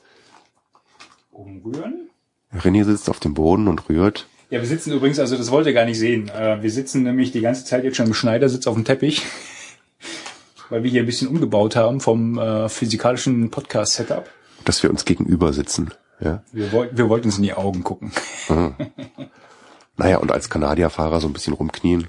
Also mir macht das überhaupt gar nichts aus. Deswegen hast du den weichen Sissy-Sitzsack. Ja, der ist aber irgendwie so weggerutscht, du. Der ist ungefähr so eine Lage Kügelchen noch unterm Popo. So, ich habe jetzt ein bisschen Wasser reingemacht. Jetzt müssen wir es noch ein bisschen stehen lassen. Acht Minuten. Dann gucken wir gleich Haben wir noch ein bisschen Zeit. was das wird. Löffel ablecken. Ich könnte ein bisschen ranzoomen dabei. Oh, scharf. Das ist ein bisschen gewürzt. Ja, das war bei mir auch letztes Mal. Man muss da sehr gut umrühren, auch in den Ecken, ja. Nicht zu sparsam sein mit dem Wasser, auch in den Ecken gut umrühren, sonst wird es am Ende super würzig. Und vor allen Dingen ähm, knackig. Ja, Ja. Nicht, Ecken nicht hydriert, und zu würzig. Nee, was hatten wir dabei? Äh, wir hatten, also wir beide hatten ja irgendwas, wie gesagt, mit äh, Nudeln mit Fleisch. Nudeln mit Fleisch. Der Christian hatte hatte eine Suppe Brokkolisuppe oder sowas. Ähm, das hätte mir wahrscheinlich auch nicht gereicht, oder? Und Aber der der ist satt geworden, hat eine Riesentüte voll gehabt von dieser Suppe. Ne? hat er nicht zwei gehabt? Nee, der Burkhardt Der hat Burkhardt zwei hatte gegessen. zwei, aber das war ihm fast zu viel. Ne? Und vegetarisch. Ja, Da auch daneben gegriffen. die können alle nicht lesen. Kann nicht alles haben. So, dann gucken wir mal. Also das macht Monsieur Bocuse. Ah, der, So. der kostet schon wieder. Nee, jetzt lasse ich ihn mal ein bisschen stehen. Eigentlich müssen wir uns da oben zumachen. Und dann, hast du auf die Uhr geguckt? 44. So. Aber sag mal, wir können, wir können zwei Minuten abziehen, weil du bist Ja. ja, bist ja schon ein bisschen am Rühren. Ja, können wir gleich machen. So, jetzt lassen wir ein bisschen stehen. Und dann wird das gleich mal. Äh, was gibt's denn zum Nachtisch? Gibt's eigentlich auch so dehydrierten Nachtisch? Ja, gell? Ja, gibt's ja, ja. Mousse Dehydrierten Chocolat Wein. gibt's. Und, äh, es gibt äh, äh, Rotwein, aber den habe ich noch nicht probiert. Das klingt so furchtbar. Hast du Mousse Schokolade mal probiert? Nee, Irgend, irgendeinen von den Nachtischen mal probiert? nee, Ich auch nicht. ich noch nicht. Verdammt, da entgeht uns irgendwas. Vielleicht ist das Zeug ja super lecker. Ich habe unten noch, ich hab, Obwohl, so richtig vorstellen kann ich mir nicht, dass es super lecker ist, aber das, ich glaube, wenn du so draußen bist und dann so ein paar... Ich, ich weiß noch, wir sind damals mal über den Kungsläden gelaufen, drei Wochen lang in Nordschweden. Und das Geilste war immer, als nach anderthalb Wochen hatte äh, die, die Freundin von dem, der mitgelaufen ist, hatte die plötzlich Puddingtüten aus der Tasche gezogen. echt? Hatte Puddingtüten und Milchpulver dabei, dann haben wir da in der Wildnis Pudding gekocht. Das war richtig geil gewesen. Ja, ich meine, bei solchen Touren werden so Kleinigkeiten echt zu Festessen, oder? Wenn du da irgendwo, weiß nicht, nach, nach einer Woche oder sowas, nach zwei Wochen eine Tafel Schokolade rausholst, dann bist du auch der King, oder? Ja. Das glaube ich gerne. Pup. Was übrigens auch eine Herausforderung war, ist, ne, um jetzt nochmal zum, zum Wochenende zu kommen, zum, zum Eisklettern. Äh, mein, mein Trinksystem ist trotz äh, Thermohülle äh, für den Schlauch Schon natürlich eingefroren. Ich meine, jetzt, Sauerei. er ist nicht so massiv eingefroren. Das war halt nur da vorne das Ventil, das hast du relativ schnell wieder. Also geht beim Eisklettern der Trend eher zur normalen Trinkflasche oder Äh, zu einer Thermoskanne, aber die hatte ich vergessen zu Hause. Thermoskanne? ja, simple as that. Ich hatte die vergessen zu Hause. Da kann man nichts machen. Da, da hilft, Und dann Sherpa-Tee drin. da hilft nichts. Ja, ich wollte hier gerade mal gucken, ob man nicht irgendwo Lebensmittel und Zutaten beim Globetrotter, was der da so alles Schönes hat. Ähm, Ach genau, Ich und hier, kein Netz. ähm, dann hatte ich Beef Jerky, hatte ich mir, hatte ich mir mitgenommen. Das Zeug ist ziemlich lecker eigentlich. So für zwischendurch mal einen kleinen Happen pappen, das ist auch Ich habe das noch nie gegessen. Wie schmeckt denn das? Ist das so ähnlich wie Salami oder wie stellt man sich das vor? Ähm, ein bisschen, bisschen mehr Geschmack hat das, glaube ich. Mehr Geschmack als Salami. Jetzt, ja, es hat jetzt nicht so diesen, äh, Salami hatte so einen Fettgeschmack Ja. eigentlich viel, ne? Und äh, also das ist wenig Geschmack. Es hat einen, hat einen Eigengeschmack, aber es ist halt nicht so dieser, dieser fettige Salami-Geschmack, den das hat. Und was ist das für so ein Eigengeschmack? Beef? Irgendwie nach, nach Rind oder was? Noch gar nicht mal so. Ich kann es also schmeckt jetzt nicht nach getrocknetem Fleisch, würde ich sagen. Es hat einen ganz eigenen Geschmack. Ich gebe dir gleich mal einen zum Kosten. Ich, ich, ich kann es dir gar nicht sagen. Also das Nachtisch. ist äh, genau. Da war er. Beef Jerky als Nachtisch. Ist der auch von 2004 abgelaufen? Zum Nachtisch gibt es getrocknetes Rind. nee, die habe ich, die habe ich neu gekauft für die Eiffeltour eigentlich, aber da habe ich vergessen aufzumachen. Sonst hätte der Nee, dann lass doch zu. Dann essen wir das in, Ich habe ja in sieben Jahren, Ich habe es jetzt am Wochenende aufgemacht. Also wenn wir in Trier angekommen sind. bei der Klettertour. Ach so, okay. Das ist halt so ein bisschen wie wie Kaugummi halt, ne? Dann kaust du ein bisschen drauf rum und dann. Äh, Das soll ja gut sein, nahrhaft ja, und das so, soll ja. nahrhaft sein, ja genau. Ich habe ja mal Angst zu verhungern, deswegen hatte ich mir Ja. das Zeug mal ähm, in den Rucksack gelegt. Es gibt so eine Angst zu verhungern und eine Angst zu erfrieren bei Winterwanderungen. Ich habe eher Angst zu verhungern, gebe ich ganz offen zu. Ja, vor allen Dingen, wenn man noch genug zu futtern hat, dann kann man ja auch durch das ganze Futtern wieder heizen, dass man nicht so schnell erfriert. Klar. Ich rühre jetzt nochmal um. So, näher liegend. Jetzt hat es ungefähr sechs Minuten gezogen. Rühr mal um, du kannst ja noch mal kosten. Wie ist denn die Konsistenz? Hat die sich irgendwie geändert? Die Konsistenz sieht ziemlich komisch aus. Du meinst Aber- wie Erbrochenes. Ist mir schlecht. Du kannst das ja ruhig sagen. Ich meine, das sieht ja keiner. Er kaut. Hey, Das noch ein bisschen. hey, hey, ich habe einen Vorkoster, merke ich gerade. Er kaut. Dir kann nichts passieren. Ja, äh, es kommt auf die Wirkungszeit ein an. Ja. Wie heißt das eigentlich? Halbwertszeit heißt das äh, nicht. Wie heißt denn das, bis so ein Gift wirkt oder irgendwas Verdorbenes? Ja, ja, Diese. Zeit hat die einen Namen? Ja, ja, hat sie. Ich weiß aber nicht, wie der heißt. Ich habe ihn vergessen. Ich auch nicht. Äh, p- p- p- p- egal. Also noch, eine, noch ein, zwei Minuten. Guck mal, da geht schon wieder irgendwas aus. Ja, ja. Der Bildschirmschoner. Wie fandst du den Kocher, den der Burkhardt dabei hatte, um mal Der ein war bisschen, krass, bisschen, oder? bisschen Gear Talk zu Den machen? fand ich toll. Optimus, Optimus, wie heißt Nee, das Ding? Von Primus. Von Primus. Dann heißt der Primus Optimus. Aber irgendwie stand Optimus drauf. Das habe ich noch gesehen. Ist schon Optimus drauf? Jo. Weiß nicht, das war diese Schwe schwedische Kocherschmiede da. Ja, die, die Kocher sind doch alle aus Schweden, oder? Oder fast alle. Primus ist aus Schweden, Trangia ist aus Schweden. Was gibt's noch? Ja, die wissen, wie gute Kocher funktionieren, ne? Gaskocher. Auf jeden Fall hat er, hat er das Wasser. Das war super klein. Also wenn man es mal beschreibt, da war wie so eine, also so, so, so ein dreiteiliger Ständer, den man so ausklappen kann, so ein Dreifuß, ganz flach. Ja, den konnte man auch richtig bündig über, das ist ein Teil geworden, ist ein, ein physikalisches Teil ohne Überstände zusammenfalten. Und dann so ein ganz dünnes Kocher, Kocherchen mit ausklappbaren, ähm, ausklappbaren Topfhalterungen, was direkt auf die Kartusche geschraubt worden ist. Unter die Kartusche kam dieses Ausklappteil, ja, dieses dreibeinige, und das war echt super mini. Ja. Das hat direkt auch alles zusammen in diese untere Aushöhlung von der Gaskartusche reingepasst. Also ich war echt erstaunt, wie klein das ist. Ich habe ihn noch nie gesehen Das war vorher. das Beste. Der Optimus Crux heißt der. Optimus Crux. Von Primus oder doch von Optimus. Von Optimus, ja, ja, hast du recht gehabt. Doch Optimus. Hm? 49,95 beim Globi. Oh, ist ja doch ganz günstig eigentlich, oder? Und hat und ihr und hat trotz der trotz der ähm, trotz der kleinen Größe äh, 3000 Watt 3000 Watt hat der, ne? ja genau, hat der Burger auch erzählt. Das hat er echt. Halt, ne? Ich meine, sieht ein bisschen wackelig aus, ne, mit dem kleinen. Ah ja, oh, was willst du? Die, früher hattest du diese Campinggasdinger und die hatten eigentlich noch einen schlechteren Stand, ja. Die hast, Ja. da hat eigentlich nur die, nur diese Gaskartusche gestanden und da ist der Kocher oben drauf und die Kartuschen waren typischerweise noch höher. Jetzt hast du diesen, diesen äh, Stand sozusagen dabei, dieses Dreibein und diesen super kleinen Minikocher, der wirklich schön leicht ist und das Ganze auf einer Schraubkartusche ist. Ja. Hat mich schon begeistert. Ja, für einen kleinen Topf oder sowas, ne? Wenn du jetzt noch, einen- also wenn du jetzt noch einen kleinen Topf dabei hast, die, die mittlere Kartusche, dann kriegst du alles da rein, dann hast du auch so die Größe Ja. von dem Tragen. Besser ist eigentlich nur so ein Künzi, gell? Was? So ein Künzi. Was ist das? Dieser Hobo-Kocher. Dieser Hobo-Ofen, den kleinen, weißt Ach du? so, das Ding da in deinem yeah. Kastanienverfeuerer äh, da, wo du mit minimalem Aufwand. Ja, also der ganz ohne, also der das, das Hobo-Ofen ist halt so ein, äh, es ist so, so eine Edelkonservendose mit unten einem Rost drinne und, und Löchern, wo, in dem man Feuer machen kann und da oben Kocher drauf stellt. Alles zusammenfaltbar, ganz flach, aus Edelstahl. Und äh, da brennt man eigentlich nur so klein, kleinste Hölzchen und äh, schnell brennbares Material. Wird auch super heiß. Funktioniert allerdings super heiß. Flossen verbrannt. Funktioniert allerdings nur, wenn man trockenes Holz hat. Tja. Äh, was sich auf dem Hunsrücksteig nach drei Tagen Regen nicht mehr hat. ja, ja, so viel. Dann hätte ich mir doch den Gaskocher wieder gewünscht. Tja, Jetzt Robert. rück mal einen Löffel raus hier. Lass Ja. dich mal probieren. Lass mal. Mhm. Ja, komm. Also, die Konsistenz ist noch ein bisschen... Schmatzen wir jetzt da. eigentlich hier minutenlang oder machen wir dann gleich aus? Nee, Äh, da, da machen wir gleich aus. gleich aus. Pass auf, das heißt unten. ja, schön warm. Ne? Dann gucken wir mal per, per Twitter, ob der nächste Podcast auch noch stattfindet oder ob alle hier mit irgendwelchen Magenproblemen sonst wo liegen. Aber, hm, ist okay. Oh, schmeckt aber lecker. Sehr würzig. Also vor allen Dingen, ich habe umgerührt. Naja, das Würzige käme ja auch, das zu Würzige käme ja erst am Ende in den Ecken von der Tüte. Vielleicht, aber hier ist auch kein, hier ist auch kein, ähm, keine Marke, bis wo Ordentlich was zu kauen. das Wasser reinkippt.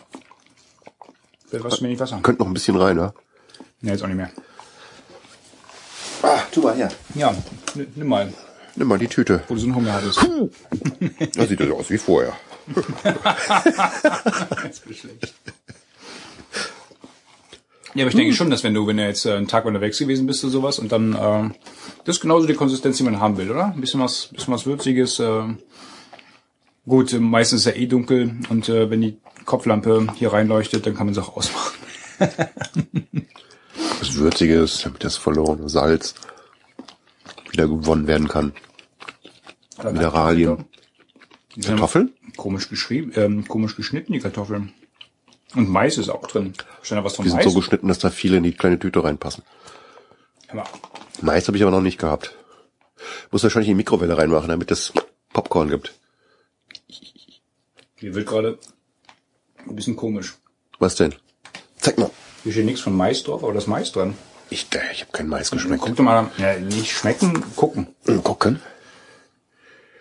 Tatsache. Das ist Mais, ne? Das sieht eindeutig aus wie Mais. Das ist doch Etikettenschwindel. Etiketten. Vielleicht ist auch Pferdefleisch drin, kein Beef. So, ich sag mal, Wir machen hier mal Schluss. Essenspause.